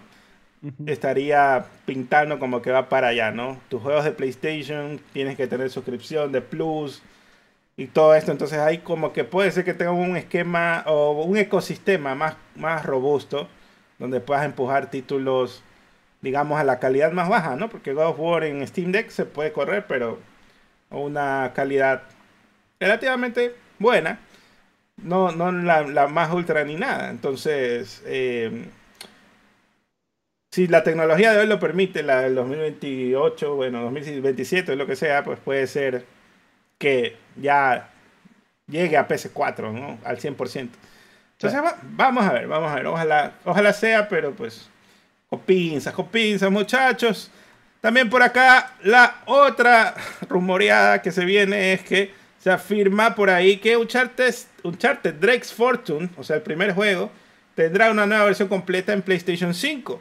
Y dicen que el desarrollador es actualmente desconocido y puede que no sea Naughty Dog. Así que con eso, si este, el otro era con pinzas, este de acá, pues con cucharas, muchachos, porque esa huevada, no sé si tomarla ni siquiera todavía. Está, está muy flojito ese rumor. Ni siquiera le asignan a alguien así. Claro, pero a ver, ¿te emocionaría o no un Uncharted Tesoro de Drake remake con el motor gráfico de The Last of Us o en algún juego más reciente ahí. Si le eh, ponen un Unreal Engine, yo creo que tienen que, si es un remake, remake, tienen que ampliar algunas cosas. Eh, por, por, ejemplo, que puedas manejar el carrito por ahí. O sea, hacerlo, hacerlo bien, bien fuertecito el juego, porque el 1 es el más flojo de toda la saga, pues y... Bastante flojo, es bastante hasta primitivo, es hasta más primitivo que el del Vita, sí. Sí, sí, sí, sí, totalmente. Entonces necesita ahí una actualización y por más bonitos gráficos que le pongas, que le pongas la última generación, ray tracing y todo, el gameplay pues se va a quedar corto, pienso yo. A menos que, que hagas eh, algo así como una trilogía, remake, ahí como que tiene sentido de que todo esté hecho en una sola y te aceptaría de que sea tal cual de principio a fin porque sería todo un juego. Eh, los tres juegos incluidos, ¿no? Entonces, acá, si lo tomo solo, como que, bueno, mm, esto ya no está el estándar de la nueva generación, ¿no? A menos que sea un, juego quizás con precio reducido, ¿no? 40 por ahí. Entonces ahí podría ser como que más posibilidades. Pero dudo, conociendo a Sony, si copió y pegó The Last of Us para uno y, ya. Y eso lo puso se están ardiendo ahorita los fans del, remake ese. o sea, pero bueno, yo, sí creo, francamente, eh, tienes razón. Eh, solo una mejora visual con nuevos gráficos no, no es suficiente para mí para ameritar.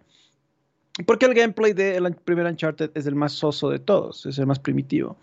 Entonces, em, necesitas meterle más piezas de acción, o bueno, escenas de acción, las action pieces, eh, necesitas meterle, eh, así mismo como dices, ¿no? Donde manejes, cosas que recordamos, por las que recordamos los otros Uncharted, que son los más populares. Entonces, ya, si quieres hacer el remake del primero, vacancísimo, adelante, pero no puede ser solo una mejora visual, porque el juego pide a gritos que necesita ser actualizado para estar a la par de los otros. Es, es más o menos lo que nos decía CD Projekt Red con, con perdón, casi con Uncharted, con Witcher, que, ellos decían que van a reimaginar varias partes del juego original. Y que tiene sentido, porque el primer Witcher, ese juego envejeció mal en comparación del 2 y el 3, porque es súper más primitivo, eh, es difícil de jugar, es feo de jugar. Entonces, em, totalmente. fue más un concepto más que un juego completo.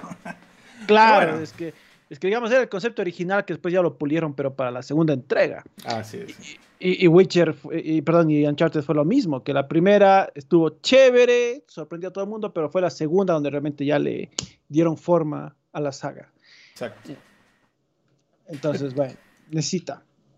Necesita, requiere, incluso, pues, para mí, si vamos a hacer tipo, tipo Metal Gear, por ejemplo, si haces eh, que sabemos que el de Vita ocurre primero en la línea de tiempo.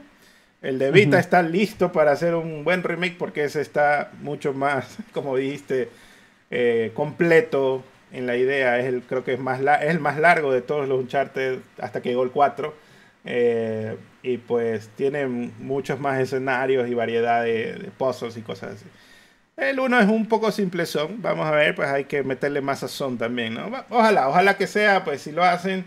Eh, el tema es que como Naughty Dog no participa y luego, pues ya sabes que Naughty Dog quiere arranchar proyecto ajeno.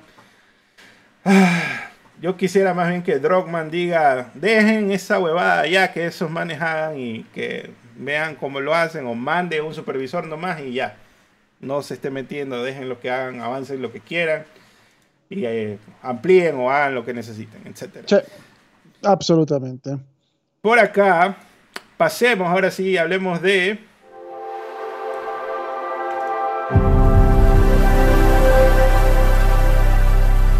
Pasemos a Microsoft, hablemos rápidamente de ellos, pues salieron imágenes de un juego de Call of Duty nunca antes visto que pues tenía nombre código NX1, estuvo en desarrollo en el estudio Neversoft de Activision, que pues trabajó con Tony Hawk y Guitar Hero, hasta que cerró en el 2014, pero también apoyó varios títulos de Call of Duty, y esto pues revelaban que eh, el director de diseño Brian Bright trabajó en Neversoft desde el 2004 hasta su cierre, pues estuvo siete años con la creación de estos juegos de Call of Duty.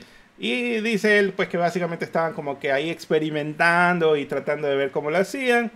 Y mayormente se enfocaron en hacer más el, la parte multiplayer para empezar a ver cómo lo... Dice que era por la época de cuando salió Call of Duty Ghosts. Donde estaban desarrollando este juego que era más estilo sci-fi, pero con motor Call of Duty. Así que Ojalá pues algún día revivan eso, pero pues salió el Infinity Warfare y la gente como que no le gustó tanto, no fue tan aclamado ni nada, pero bueno. Por acá, la gerente general de Call of Duty es la nueva presidenta de Blizzard, Johanna Faris, que se unió a Call of Duty en 2018 como cabeza de eSport en Activision. Fuera nombrada gerente general de la franquicia en 2021, dijo que Activision, Blizzard y King son empresas diferentes con juegos, culturas y comunidades distintas dice que va, pues, está, es importante señalar que la forma en que Call of Duty despierta por la mañana para cumplir con los jugadores difiere de los impresionantes juegos del reino de Blizzard, cada uno con diferentes experiencias de juego, comunidades y modelos de éxitos diferentes también. Dice que habló con el equipo de liderazgo de Blizzard y está asumiendo el rol con sensibilidad hacia esas dinámicas y un profundo respeto por Blizzard. ¿Qué, qué te parece? Pues la mejor de las suertes ¿no? para ella que pueda salir adelante con Blizzard como está el estatus actual. Ojalá le vaya bien, ojalá ponga la cosa en orden.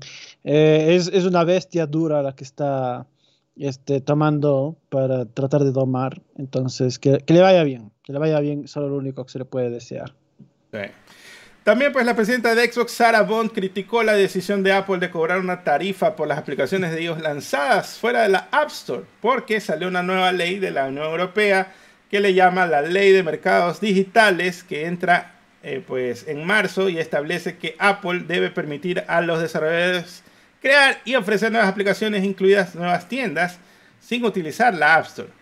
En respuesta, pues Apple se vengó y cambió los términos para garantizar que siga ganando dinero aunque no pertenecen a la App Store estas aplicaciones. Esto incluye una exigencia de que si una aplicación se descarga más de un millón de veces al año, el desarrollador debe pagar 50 euros, perdón, punto 50, ¿no? 50 centavos de euro por cada descarga superior al millón. Lo que significa que los desarrolladores le deberán a Apple 500 mil euros por cada millón de descargas eh, después del primer millón. Entonces esto lo criticaron en X, por ejemplo, el, director ejecutivo de Spotify dijo que bajo el falso pretexto de cumplimiento y concesiones, Apple presenta un nuevo plan que es completa y total farsa entonces ahí Sarah lo citó el tweet y se sumó a la queja porque sabe que Xbox, la aplicación de transmisión de streaming de Xbox, también va a ser descargada masivamente. Y luego de eso, la Federación Europea de Desarrolladores de Juegos también dijo que estaba decepcionada con la nueva estructura de tarifas de Apple, que pues está tratando de evadir la ley y que la mm. deberían, eh, deberían este, revaluarla para aplicarla correctamente, pues Apple está aplicando términos que van más allá de la ley que está implementando la Unión Europea. Etcétera, etcétera. Así que, ¿qué te parece esto? Pues creo que están un poquito asustaditos de que Apple se le quiera llevar medio millón de dólares por una aplicación gratuita. Eh, aún no se recuperan del fracaso del Vision Pro. Tienen que recuperar en algo, perro. Tienen que recuperar, perro. Tienes que ayudar, no sean haters. ayuden, ayuden, pobrecito Xbox. Y pues, pobrecito Apple es la cosa. Mm. Microsoft niega que hay planes de lanzar Visions of Mana de Square Enix en el Game Pass. Y resulta uh. que la semana pasada la gente reportaba que la Microsoft Store decía que va a venir a Game Pass, pero eh, pues Xbox emitió un comunicado a Aerogamer negando que este sea el caso. O sea, definitivamente no va a llegar a Game Pass. Así que, qué pene, qué pene, no, no lo vamos a poder jugar. No, se mojó el Capex. Ya no. Se, desmojó. Así es, se fue para adentro todo. Por acá también, Microsoft informa de un importante aumento de las ventas de su división de Xbox durante su segundo trimestre fiscal. La compañía completó la adquisición de Activision Blizzard en octubre del 2023. Adquirió franquicias que incluyen Call of Duty, World of Warcraft, Diablo y Overwatch. Esto pues al 31 de diciembre aumentó los ingresos eh, por juegos al 49% a 7.100 millones de dólares, incluidos 44 puntos de impacto neto del acuerdo con Activision los ingresos, o sea que de 49, 44 puntos son solo de Activision. los ingresos por contenido y servicios de Xbox aumentaron un 61%, impulsados por 55 puntos de impacto neto de Activision. O sea, de 61, 55 eran de Activision.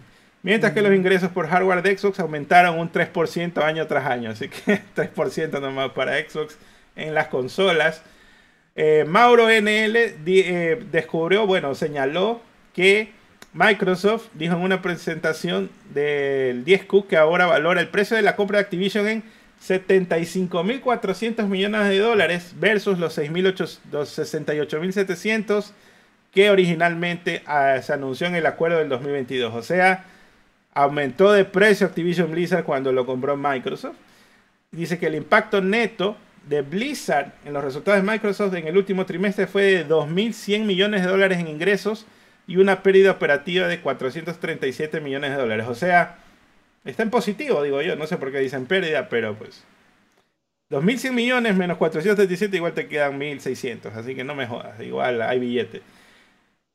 La cosa aquí es que, es que me imagino están muy felices después de la compra porque no solo pues... Eh, le mejoró sobremanera los cualquier tipo de score que estaban llevando por las ventas de Call of Duty, microtransacciones, etcétera, etcétera.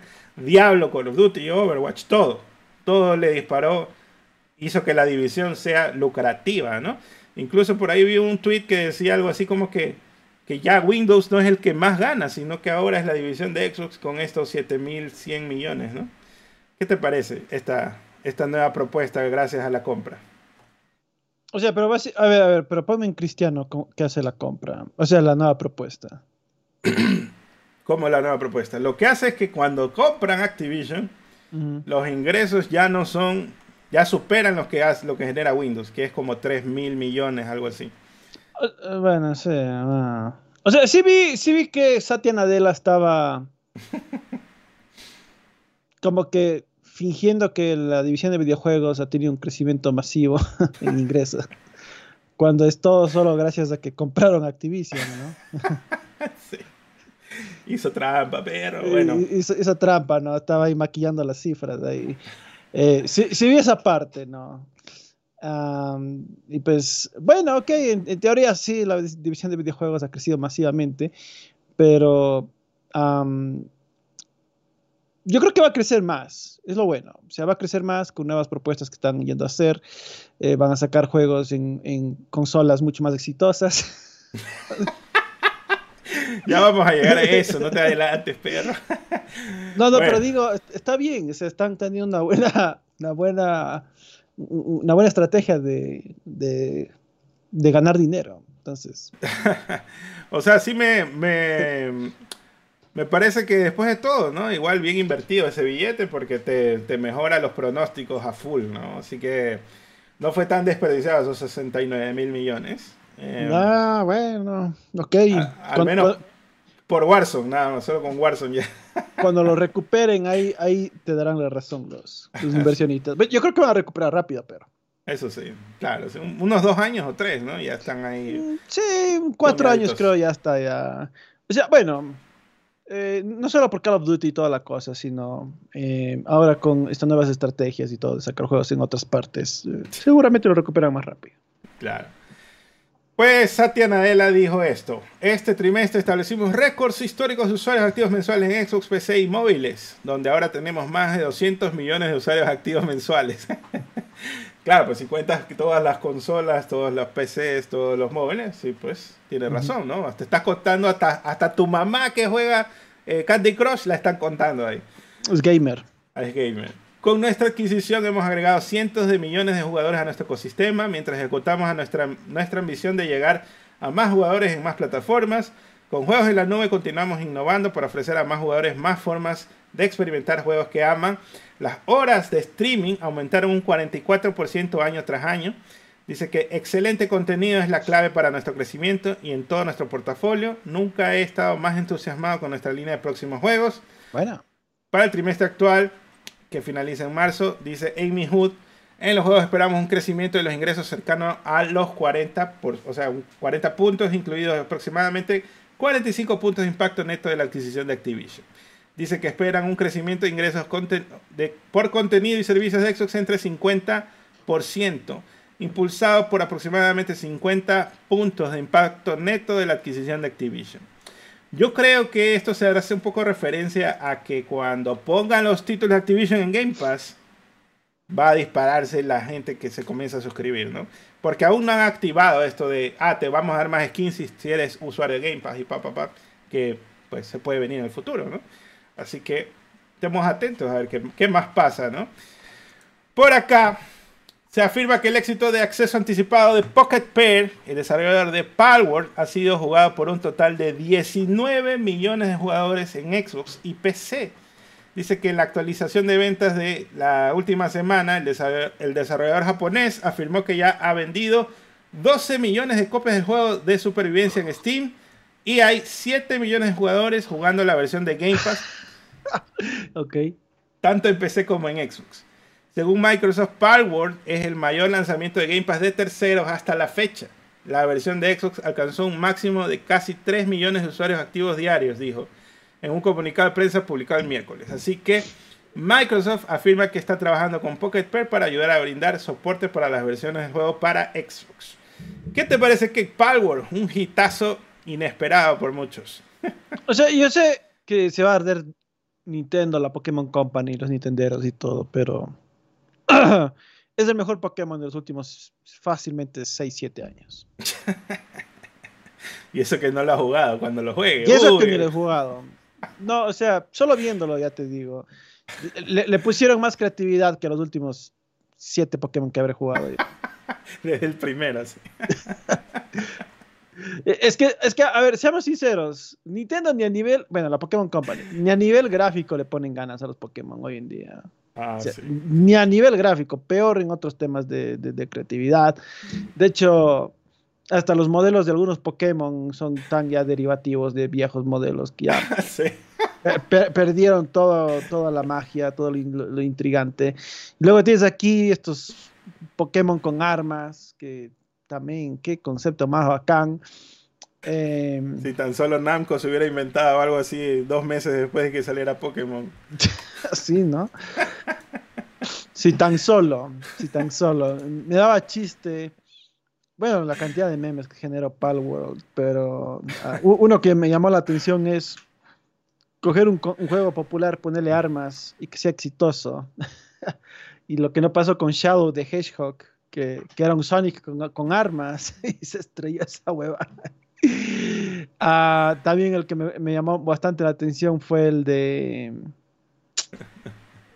Eh, híjole, se me fue. Bueno, ya, se me, ya, se me devolver. Pero bueno, hubo bastantes memes que estaban, estaban good, estaban buenos. Eh, de todas formas, ah, ya me acordé, era el de Starfield y 200, 200 millones de presupuesto, ¿no? Este, Pal Palworld con 6 millones así de presupuesto y el éxito en Steam ahí comparado el uno con el otro.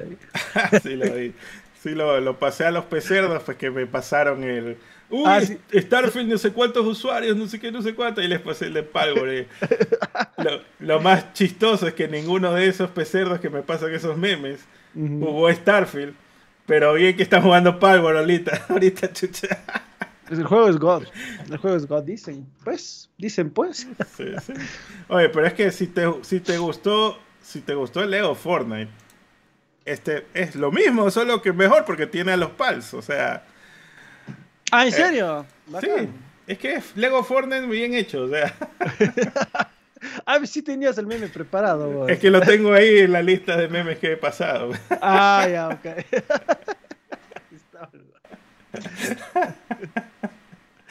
Ay, está buenísimo.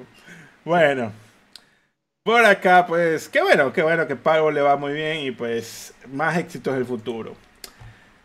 Por acá se informa que varios minoristas europeos ya no venden juegos físicos de Xbox. Esto lo dijo Christopher Drink de Games Industry Biz, que pues habló en su podcast diciendo de que un editor importante le dijo justo antes de Navidad que en toda Europa varios minoristas han comenzado a no incluir Xbox nunca más.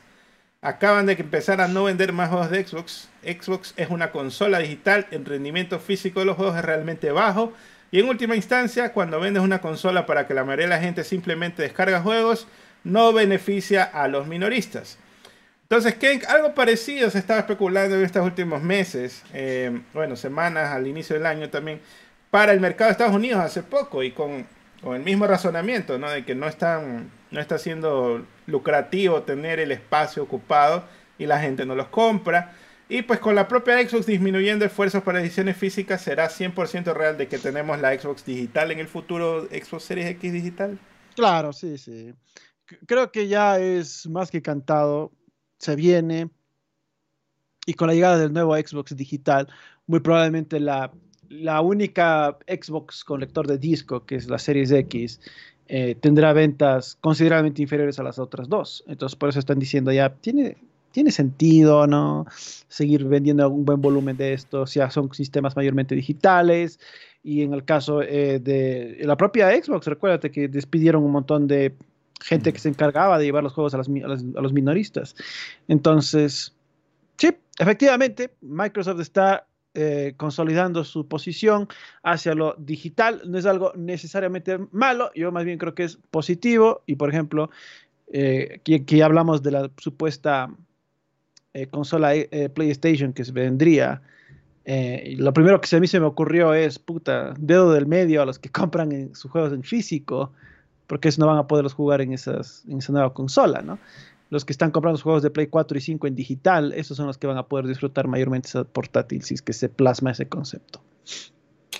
Bueno, y también la idea es que haya double dipping, ¿no? Eh, doble recompra. Bueno, este juego por ahí. Sí, sí puede ser, sí puede ser. Vamos a ver qué pasa. Por acá también otra noticia es que un minero de datos descubrió la evidencia más convincente hasta el momento de que Hi-Fi Rush podría llegar a PS5 y Switch. A principios de esta semana, el juego recibió una nueva actualización para celebrar su primer aniversario, brindando a los jugadores nuevas camisetas para usar en el juego. Cuatro de estas camisetas están disponibles en, todas las versiones existentes del juego, tanto Xbox, Steam y Epic Game Store, mientras que cada plataforma también tiene su propia camiseta exclusiva. Los jugadores de la versión de Xbox obtienen una camiseta verde que dice Shadow Drop, que es lo que pasó cuando se lanzó, ¿no? También Epic Games obtiene una que dice, esto es simplemente irrealmente épico, ¿no? Como Unreal, ¿no? A lo que se refiere. Y los propietarios de Steam obtienen una que dice, sé positivo abrumadoramente, haciendo referencia pues al sistema de reviews de Steam. La camiseta de Switch es roja y dice, roquea en cualquier lugar, una referencia pues a la portabilidad del Switch.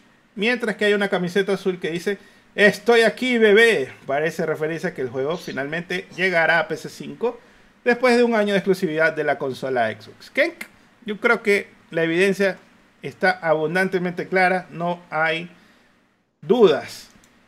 Pero, para los que estaban medio dudando con este reportaje, hay nuevos reportes, que eso era a lo que me refería, que han sucedido este fin de semana, que indican que Microsoft planea lanzar Starfield en PlayStation 5 como parte de una nueva iniciativa para llevar más juegos exclusivos de Xbox a otras plataformas de consolas. Eso es según Xbox Era, que cita fuentes anónimas que afirman que se está planeando el lanzamiento del juego de rol de Bethesda en la consola de Sony junto con el porte de Hi-Fi Rush y Sea of Thieves que se rumoreaban anteriormente. Según las fuentes de la publicación, Microsoft planea lanzar Starfield para PS5 después de la expansión Shattered Space, que está planificada para salir en el juego. Esto llegará a Xbox y PC a finales de este año, supuestamente. Se afirma que Microsoft ha realizado una inversión adicional en kits de desarrollo de PlayStation 5 para respaldar los esfuerzos del port. El próximo juego de Indiana Jones también se reporta que es eh, pues un título de Xbox que se lanzaría en PlayStation 5, según fuentes de The Verge. Y ahí estaba llorando pues el Tom Warren sobre esto. sí que Bethesda está considerando llevar Indiana Jones a PC5 luego de su anuncio para Xbox y PC el mes pasado. Dice que el nuevo enfoque que están adquiriendo o esta estrategia que están poniendo en marcha será un enfoque multiplataforma para ciertos juegos de Xbox dentro de Microsoft y la compañía está evaluando qué títulos seguirán siendo exclusivos y qué otros títulos serán de Switch y PC5 en el futuro. Se informa también Bethesda lanzará su juego Indiana Jones primero como exclusivo de la consola, seguido de un posible lanzamiento para Play 5 algunos meses después. Esta nueva estrategia de llevar a juegos a otras plataformas sería revelado esta primavera y entre los planes se incluye un pequeñito juego, un pequeñito barquito como insignia llamado Halo. Uh. Hellblade 2 y Microsoft Flight Simulator. Y aquí es donde yo digo, bro, que estás dejando para Xbox porque ya estás llevando todo. Solo falta Forza, ¿no? Que ese era el verdadero buque insignia. Pero pues, ¿qué te parece? Finalmente, ahora sí que ya llegamos a esta noticia. Ya has comentado, ya he hecho referencia a algunas cosas de esto. Pues lo que más está buscando Microsoft en este momento es monetizar todos esos esfuerzos, esos desarrollos ya realizados. Es lo adecuado. Eh, podemos decir finalmente que la guerra de consolas ha terminado porque ya no va a haber nada por qué pelear cuando ya está saliendo todo en todo lado. O sea, bueno, la guerra de consolas. bueno, capaz alguna razón puede existir para comprarte un Xbox todavía. Eh, pero definitivamente creo que ya el argumento de que son competidores directos ya se evaporó. Yo, creo que ya se evapora completamente. Eh, la guerra de consolas en teoría continúa, pero es entre Nintendo y PlayStation. Pero no es una guerra de consolas como tal, porque, digamos, es casi que obligado a tener ambas. Entonces, em, sí, definitivamente es una lista enorme de juegos que vemos que están llegando o bueno, que van a llegar a PlayStation, aparte del propio Xbox, el que ya viene, los dos que ya vienen rumorados, ¿no? Desde, ahí está la imagen que, que decíamos al inicio, ¿no? Con el PlayStation y atrás los, la cosita. Y la foto de Jim Y la foto de Jim Ryan, ahorita no te decía. ahorita no te, la verdad. Buena, buena tío Jim, buena tío Jim. Eh, bueno, entonces ya sabemos que Sea of Thieves, Hi-Fi Rush están en camino, Flight Simulator, el nuevo Doom que aún ni sale, Starfield, Indiana Jones, pero Indiana Jones dicen que primero saldría en Xbox y en PC y unos meses después saldría en PlayStation. Sí. Así que bacán. Halo, Halo, el book insignia. Uf. Pero yo creo que esto es una buena, yo creo que esto es bueno, porque capaz Halo logra recuperar popularidad gracias a PlayStation, ¿no? O sea, se, revive en PlayStation, ¿no? gana, audiencia allá, porque bueno, es una saga que PlayStation siempre quiso eh, combatir, porque era muy popular en su momento, con sus Halo Killers, fracasó miserablemente, y pues ahora ya tienes los Halos, ¿no? Que saquen la colección del jefe maestro, sería chévere. Um, Pentiment, Grounded, o sea, la cantidad es grande. Eh, vi a muchos Xboxers, fans y periodistas, que también son fans, pero son periodistas, que estaban como un poco tristes, que hay, que ya para qué tener un Xbox, que ahora Xbox solo es el, los beta testers. Ese tweet fue que más me mató de risa. sí, compré, compré una Xbox para hacer beta tester. sí, pero o sea, yo sé, yo sé que la gente tiene este pesimismo, pero porque no ve la, nueva visión de Xbox. La nueva visión de Xbox es simplemente ganar dinero, pues, ¿no? Em, yo, creo que el 2023, 2022, 2023, como quiera que sea, el Jimbo le, le aniquiló los planes que pudieran haber tenido con Xbox como consola. Porque 2023, sin hacer gran cosa, PlayStation les vapuleó en ventas. O sea, pero les, les destrozó, les anuló completamente. a Microsoft ahora sí ya no tenía excusas. Porque digamos, en la, era del Xbox One tenían excusas eh, de que, ay, es que no, nos daban billete, no teníamos estudios internos, no teníamos, eh, sacamos una consola cara, era, no, era tan potente como el PlayStation 4. O sea, ya, en la era del One había múltiples excusas para hacer. Vino la era del Play 5, sacaron el Xbox Series, que valía básicamente la mitad del PlayStation, un gran soporte eh, en billete por parte de Microsoft para Xbox, y aún así PlayStation te vapuleó. O sea, te destrozó en ventas. Yo creo que si tú eres un ejecutivo en Microsoft, te estás diciendo, esta estrategia no nos está dando tanto dinero como creeríamos. Entonces, ¿cuál es la mejor estrategia acá? Es Vamos a seguir sacando consolas, por supuesto, sigue siendo un mercado importante para nosotros, seguimos ganando miles de millones ahí, pero si queremos maximizar nuestros ingresos, saca nomás estos juegos. O sea, en PlayStation, acuérdate, la propia Bethesda fue la primera en llorar de que Starfield no salió en PlayStation, porque al no salir en PlayStation, ese juego vendió como 10 millones menos de copias. Entonces ellos decían, pero men, o sea, de las dos, la que tiene más audiencia es PlayStation y es la que no vamos a salir ahí. Entonces, ¿cómo compensamos el hecho de que vamos a perder todo ese, dinero, todas esas ventas? Y creo que ahorita en, Microsoft están diciendo, ven, te di 69 mil millones de dólares y no es para que trates de revivir una consola que claramente ya no va a vender igual que PlayStation nunca.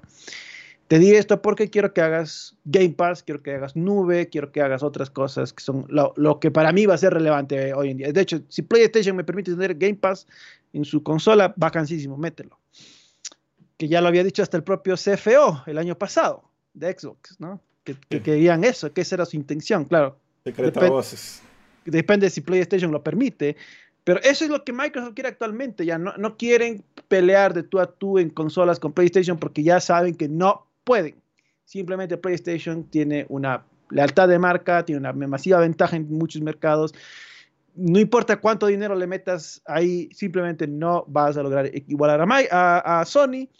Ya, puedes hacer billete en, en, el gaming sin estar compitiendo una y otra vez ahí mismo. Entonces, está chévere, yo creo que es una buena estrategia. Saca nomás todos tus juegos en PlayStation, en Nintendo, eh, saca tus servicios en todo lado.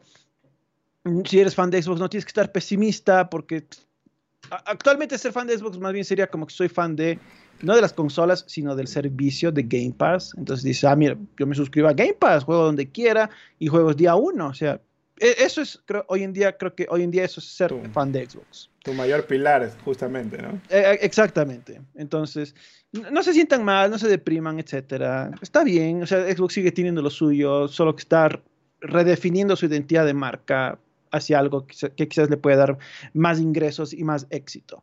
Y yo creo que está perfectamente bien. Me, me pareció ver un tweet que decía algo así como que eh, los ejecutivos nunca van a, o sea, por más de que tengas comunidades, eh, influencers y mm, yo qué sé, portavoces, lo que quieras, ¿no? Por más de que ellos digan A, B o C, los ejecutivos son los únicos que tienen los números duros que nos están diciendo la situación actual de Xbox. Y muy probablemente lo que ha de haber estado pasando es que le dijeron, mira, Hi-Fi Rush, alcanzamos a 5 millones de personas, por decir un número, no sé exactamente cuánto será porque no lo han anunciado ni lo han dicho, pero por decir un número, alcanzamos a 5 millones de personas, pero nuestros análisis dicen que si sacamos Rush en Switch Y en PlayStation, en PlayStation solamente vamos a duplicar esos números. Y en Switch vamos a alcanzar el triple del, número de Game Pass. Entonces, saquémoslo, brother. Vamos a ganar dinero. La gente les va a gustar el juego. Se va a popularizar. Se va a volver un poco más viral de lo que ya fue en su momento. Eh, van a compartir más gameplay. Luego esto va a permitir que salga una secuela, etcétera, etcétera.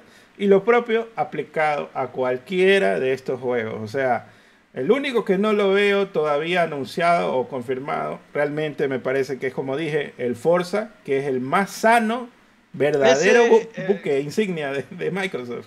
O sea, si es que hay una marca de Xbox que en PlayStation debe estarse lamiendo por probar, es esa. O sea, hay otras muy buenas, por supuesto. Pero si hay algo que PlayStation no tiene algo que remotamente se parezca, es los Forza Horizon. Algo bueno que se parezca, exacto. No tienen algo bueno que remotamente se parezca. nada. No tienen nada que remotamente sea así de bueno. Entonces, en ese género.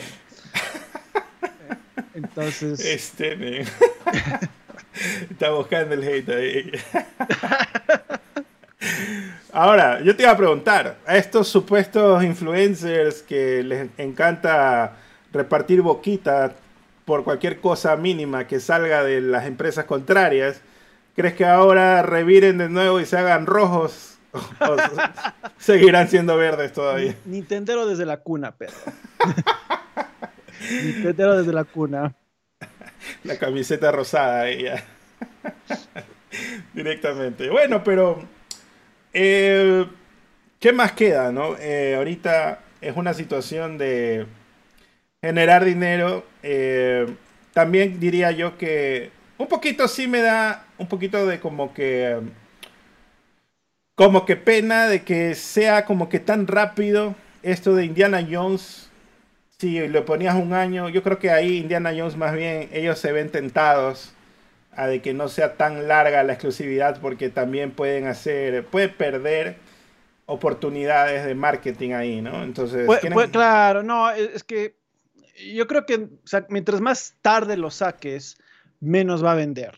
Eh, eso es lo que Sony no entiende con sus ports a PC.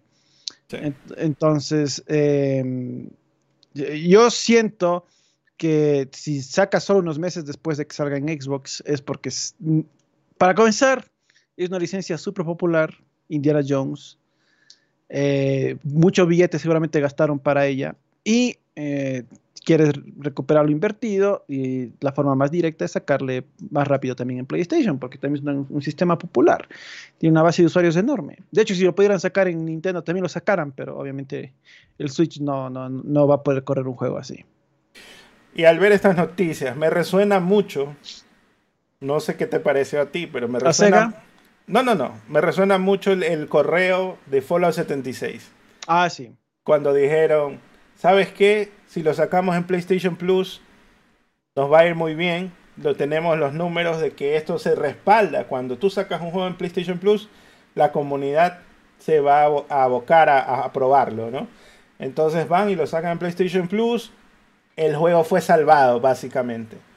Entonces, el tío Phil directamente dijo: Me encanta la idea de sacar un juego PlayStation Plus, pero no quiero sacar un solo juego. Quiero que saquemos todo lo más posible para explotar esa base, bla, bla, bla, bla, y todo lo que decía el correo. Y eso es lo que, lo que me está haciendo eco cuando veo esta noticia. O sea, es como que... Claro, totalmente. O sea, para, los que no entienden el contexto completo, era que Fallout 76 estaba estrellándose. Y en Bethesda dijeron, saquémosle en PlayStation Plus para que eh, para que el juego se salve, porque esta huevada no, no lo juega nadie. jugadores. No juega nadie. Entonces, y le mandaron la carta al tío, al tío Phil y le dijeron, la chance que tenemos de revivir este juego es poniéndole en el, en el PlayStation Plus, ¿era Plus o Now? Bueno, en el... Creo que era Now, sí. Creo que en el servicio de PlayStation, en todo caso. Pongámoslo en el servicio de PlayStation. Tío Phil dijo, si crees que eso es la forma de salvarlo, ponlo. Y se salvó. Y se salvó ganó usuarios, ganó seguidores, empezó a venderse las expansiones y todo, porque se metió en el servicio de PlayStation. Entonces, yo creo que lo mismo estamos viendo acá con otros servicios, pero con otros juegos, como bien comentas, de, de Microsoft, en donde dicen, quizás Hi-Fi Rush no cumplió la meta de, de ventas, eh, porque sabemos a cuántos jugadores llegaron gracias a Game Pass, pero no sabemos cuánto vendió, recuperaron lo invertido, cuánto dejó de ganancia, poco, mucho, mediano. Y, y la mejor forma de llegar a más jugadores es ponlo en Nintendo, ponlo en PlayStation, portemos estos juegos, eh, tengamos ingresos, tengamos más ingresos. Hoy por hoy desarrollar un juego es carísimo, así que no estamos para estar perdiendo dinero. así que eh, hazlo, hazlo de una. Entonces, y no hay nada de malo al final del día, porque el, el, pilar central de Microsoft ni siquiera es ya vender consolas. Eso ya lo dejaron claro hace años. Años. O sea, esto ni siquiera es nuevo el, tío Phil creo que en el 2021 por ahí creo que dijo, nuestro pilar ahora es Game Pass y las consolas siempre van a estar ahí para la gente que quiera jugar, ¿no? De forma nativa, pero nuestro, pilar es Game Pass. Es que el tío Phil, desde el inicio, eh, puede ser muy mentiroso y lo que sea, pero él, un visionario en el tema de que la base móvil es lo que él más se babea por explotar, ¿no? De tratar de llegar a esas bases que están lejos. Más bien, ahí es donde yo veo que Microsoft se me queda un poquito de año porque no explota data centers que hay en todos los países, eh, como aquí en Ecuador, que no está oficialmente en la nube, gracias a que ellos no, no, la, no la sacan, ¿no? Pero sí lo podrían hacer. El tema es que pues es, requiere una inversión fuertecita de todas formas. Ojalá, ojalá en algún futuro pues sí se pueda llegar a, más países y todo lo demás. Lo que sí te iba a decir como para terminar es que también no veo razones de estar triste para los fans porque si se mantiene este esquema de que tienes la exclusividad de un año, seis meses o por ahí, ¿no? todavía estás teniendo una ventaja porque tú vas a poderlo jugar primero. Si eres suscriptor de Game Pass, estás apoyando a Microsoft, estás este, siendo fans de sus juegos y lo, que, lo mismo que dijimos en su momento para PlayStation, ¿no? De que qué mejor que los, los juegos salgan en PC y vendan un poco más para que la empresa tenga más dinero para generar. O sea, no, no, no me parece que va en contra de ningún valor ni nada, simplemente, bro, esto es un negocio y hay que generar. O sea, eso como comentario final, diría yo. No hay, no hay que verlo más allá como que una traición o algo así, sino, bro, necesitamos plata y queremos mejorarlo lo más posible todos los eh, potenciales clientes que tenemos en estas otras consolas. Así que, claro, no, no, o sea, trayendo lo que dije antes, ¿no? Ser fan de Xbox actualmente ser fan de Game Pass gastaron 69 millones de dólares para traerte Call of Duty día 1, para traerte Diablo día 1, para traerte Overwatch día 1 al servicio. O sea, ya, ¿qué más quieres? O sea, tienes un montón de beneficio por ser fan de Xbox en Game Pass. Y nada más. No creo que Microsoft jamás te prometió ganar la guerra de consolas porque eso está ya fuera de su alcance, no importa cuánto billete le metan a eso. Entonces, disfruta lo que tienes y Listo, chévere. Ah. Pasemos a varios. Hablemos ahora de otras noticias. ¿Cuántos likes hay, Kenk?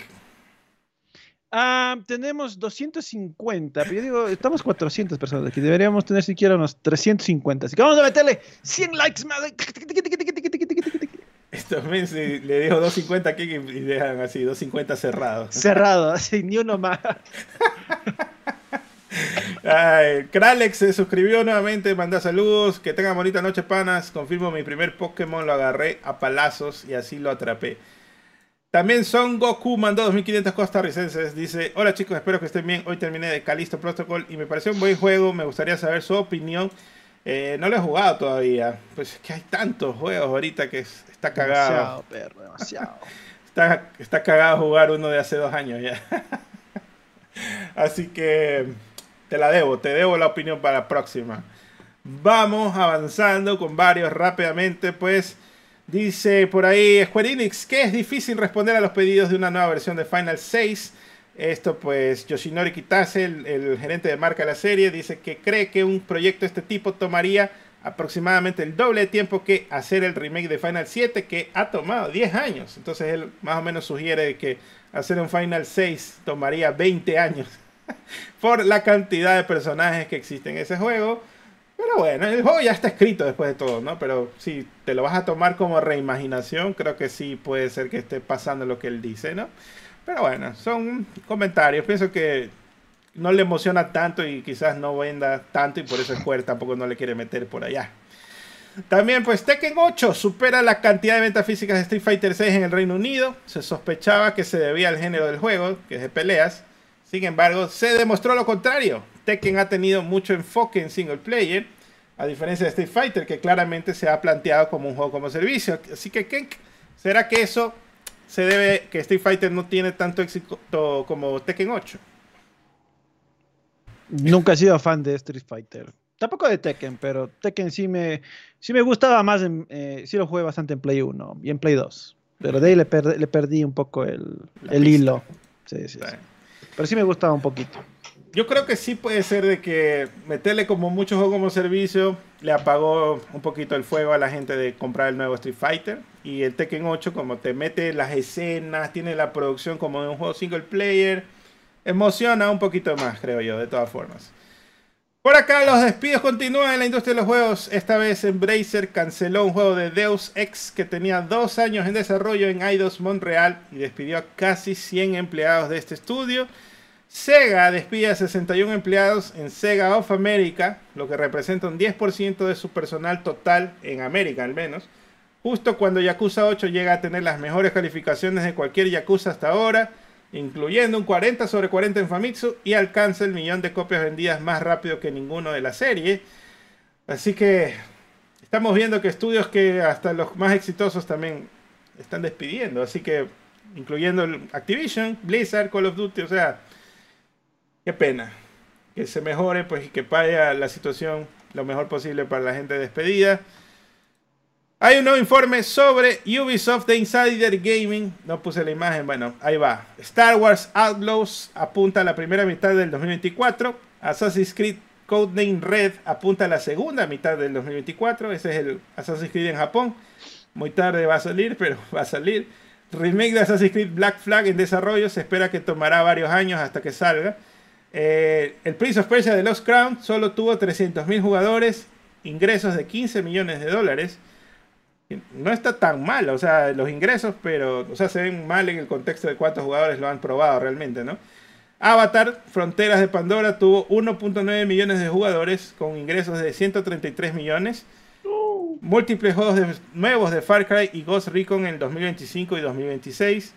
Dicen que internamente la moral está en su punto más bajo y los empleados temen que la editorial sea la próxima en sufrir una reestructuración importante lo que inevitablemente provocará que un gran número de personas pierdan sus puestos de trabajo. Así que veamos, veamos qué pasa. Pues quizás cuando terminen un gran proyecto comienzan a, a, mover cosas por ahí. Estoy escuchando un podcast que dicen que los de Ubisoft, como están en Montreal, reciben un perdón de impuestos y hacen que tienen que pagar menos impuestos que los demás si es que emplean a X cantidad de gente y por eso algunos empleados solamente están así como que en, un local gigante donde están tuiteando, viendo, así jodiendo, nomás, rascándose los huevos, solamente para que le sigan dando el perdón de los impuestos en, Canadá. Así que suena truchísimo así, esa, esa jugada, pero bueno.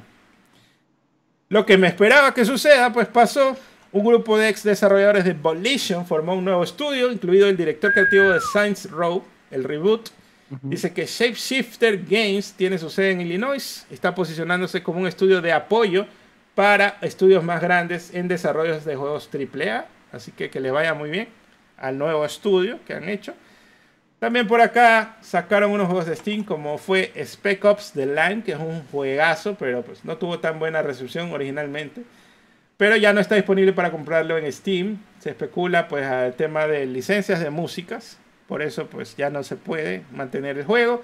También le pasó eso pues a Devil May Cry 3 Special Edition y Devil May Cry 4, pero pues todavía lo puedes conseguir en la trilogía de Devil May Cry el 3 y el Devil May Cry 4 está en la versión especial que todavía la puedes comprar.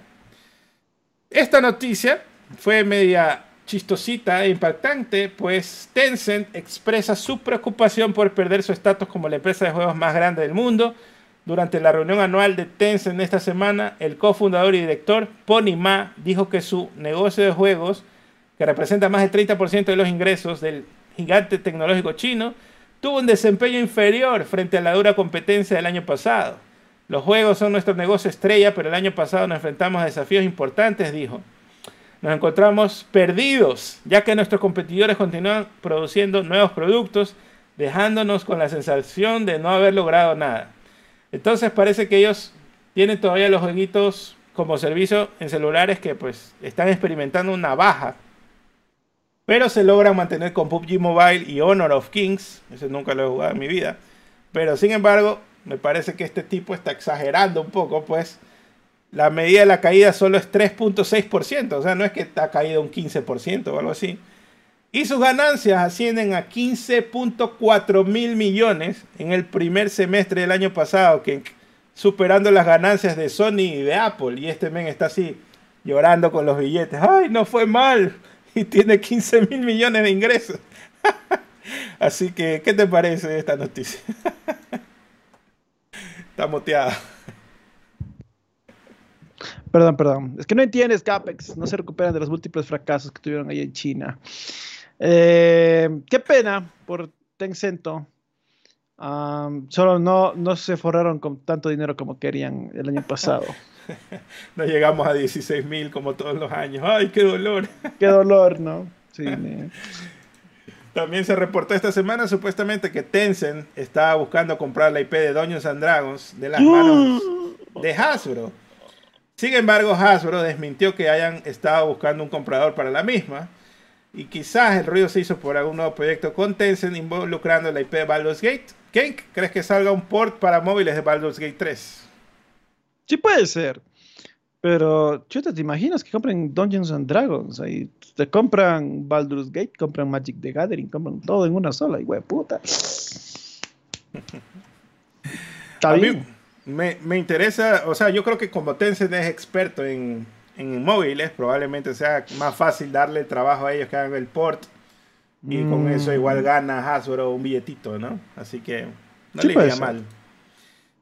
Por acá hay un tweet del desarrollador de Need for Speed Stellar Entertainment. Dice que pues algunos fans sugieren que creen que están haciendo un teaser de un nuevo juego de Burnout. Porque el tweet dice algo así como que el proyecto, dice, los jefes aún no han ejecutado ningún takedown a nuestro nuevo proyecto. Y la gente está asumiendo que hace una referencia a un remake de Burnout 3 Takedown. Que es muy bueno, es muy bueno y todo, pero me gustaría más bien que hagan un nuevo Burnout Paradise eh, pues como ellos hicieron el remaster, me gustaría que se metan por ese, por ese lado. ¿Qué, opinas? ¿Jugaste alguna vez el Burnout 3? Mm, sí jugué los Burnout bastante. No sé si el 3 específicamente, pero eh, recuerdo que jugué bastante en el Play 2 y en el, Beat, en el PSP, perdón. Los jugué bastante. Eran juegos bastante entretenidos. Entonces, eh, pues bueno, si viene algo relacionado, adelante, adelante, porque sí, sí me encantaban. Mm. Ojalá, ojalá, ojalá sea, ¿no? Eh, por acá. Resulta que se viene, pues, que la nueva serie y animas, de animación de CBS Studios e Inner Slot, revelando la primera imagen de la serie animada de Among Us. Ambas, ambas, ambas empresas compartieron la imagen única en Instagram mostrando una cafetería vacía con un cartel que decía no estamos muertos. La palabra no ha quedado cubierta de sangre. el trabajo del programa animado de Among Us está progresando muy bien, decía el mensaje con la imagen. Así que, ¿qué, ¿Among Us no murió en Rich o, qué, qué está pasando? Yo creo que sí murió en Rich, pero creo que el concepto es muy bueno y podría darse para una serie animada entretenida que reviva el interés por la licencia, capaz del juego temporalmente se revive, pero eh, creo que el concepto es chévere, es chévere. Em, de hecho, el año pasado, cuando volvió a salir Futurama y todo, y me volví a ver toda la serie, había un capítulo que era parecido a la Mongos. Eh, y, me gustó bastante. Y dije, wow, sí, esto sí, se da para que hagan series, para que hagan contenido relacionado a la, a la Mongos. Entonces, yo creo que la serie va a ser chévere y va a revivir el interés por la saga. Y le va a pasar como a Sonic, va a ser más, más popular fuera de los juegos que en los propios juegos. Hasta se, se ha demorado en hacer, bueno, se ha demorado en todo en general, pero como FNAF, eh, deberían hacerle una película, quizás se demoran 15 años, así como FNAF. sí, no. que ya, como decía el Infinity, ¿no? Estaba en la, estaba en el colegio cuando vio, cuando vio, era fan de FNAF y ahora ya, ya está graduado, tiene carrera, ya tiene trabajo y ya ahí al fin salió la película, como 12 años más tarde. así. Finalmente, Star Wars Jedi Survivor ganó el Grammy de este año a la mejor banda sonora de videojuegos. El premio, pues, a- para la banda mejor banda sonora para videojuegos y otros medios interactivos se otorga al mejor compositor por una partitura original creada específicamente para juegos y otros medios interactivos. Otros nominados incluían al Call of Duty Modern Warfare 2, God of War, Ragnarok, Hogwarts Legacy y Stray Gods de Role Playing Musical. Así que al fin ganó un premio el Jedi Survivor. Merecido. Algo es algo, digo, digo yo. Felicidades. Peor es ganar un Game Awards porque ahí ni siquiera te, te dan nada. Eh, Peor es ganar un Game Awards porque ahí en 10 segundos te mencionan que ganaste y nada más. y te botan del escenario. Sí, y, y ni, te dan chance de agradecer ni nada. Ay, Dios. Bueno, ¿cuántos highlights? ¿Highlights o no highlights? Si no, a mí me es. Déjame refrescar la pantallita. 302, nada más. Ni más, ni menos. Que pídalo, Ken, que nos vamos. Bueno, muchachos, gracias por acompañarnos en este pseudo analistas. No se olviden de los likes, no se olviden de los comentarios, gracias por las suscripciones, gracias por esas donaciones. Eh, suscríbanse todos los domingos, hacemos acá el repaso de las noticias del mundo del gaming. Pues vayan al canal del amigo Capex Pseudo Plus, en donde ha estado jugando esta semana Silent Hill. ¿Qué más estuviste jugando, Capex? Nada más porque estaba atrasado con mis jueguitos de Twitch, entonces le metí más a Twitch. Ah, sí, vi que estabas jugando bastantes indies allá. Entonces, bueno, vayan también a twitch.tv slash. Ya ven que Capex está jugando bastantes indies, estuvo jugando a Fortnite. Yo por desgracia no he hecho directos, pero prometo esta semana intentar volver. Entonces, bueno, muchachos, gracias por acompañarnos. Vayan a nuestras redes sociales, arroba el arroba Casex, K-A-C-E-X. Y nos vemos en el siguiente, muchachos. Cuídense, cuídense, cuídense. Cuídense, muchachones, descansen, pasen bien, buena semana. Nos vemos, nos vemos, nos vemos. Chau, chau, chau, chau.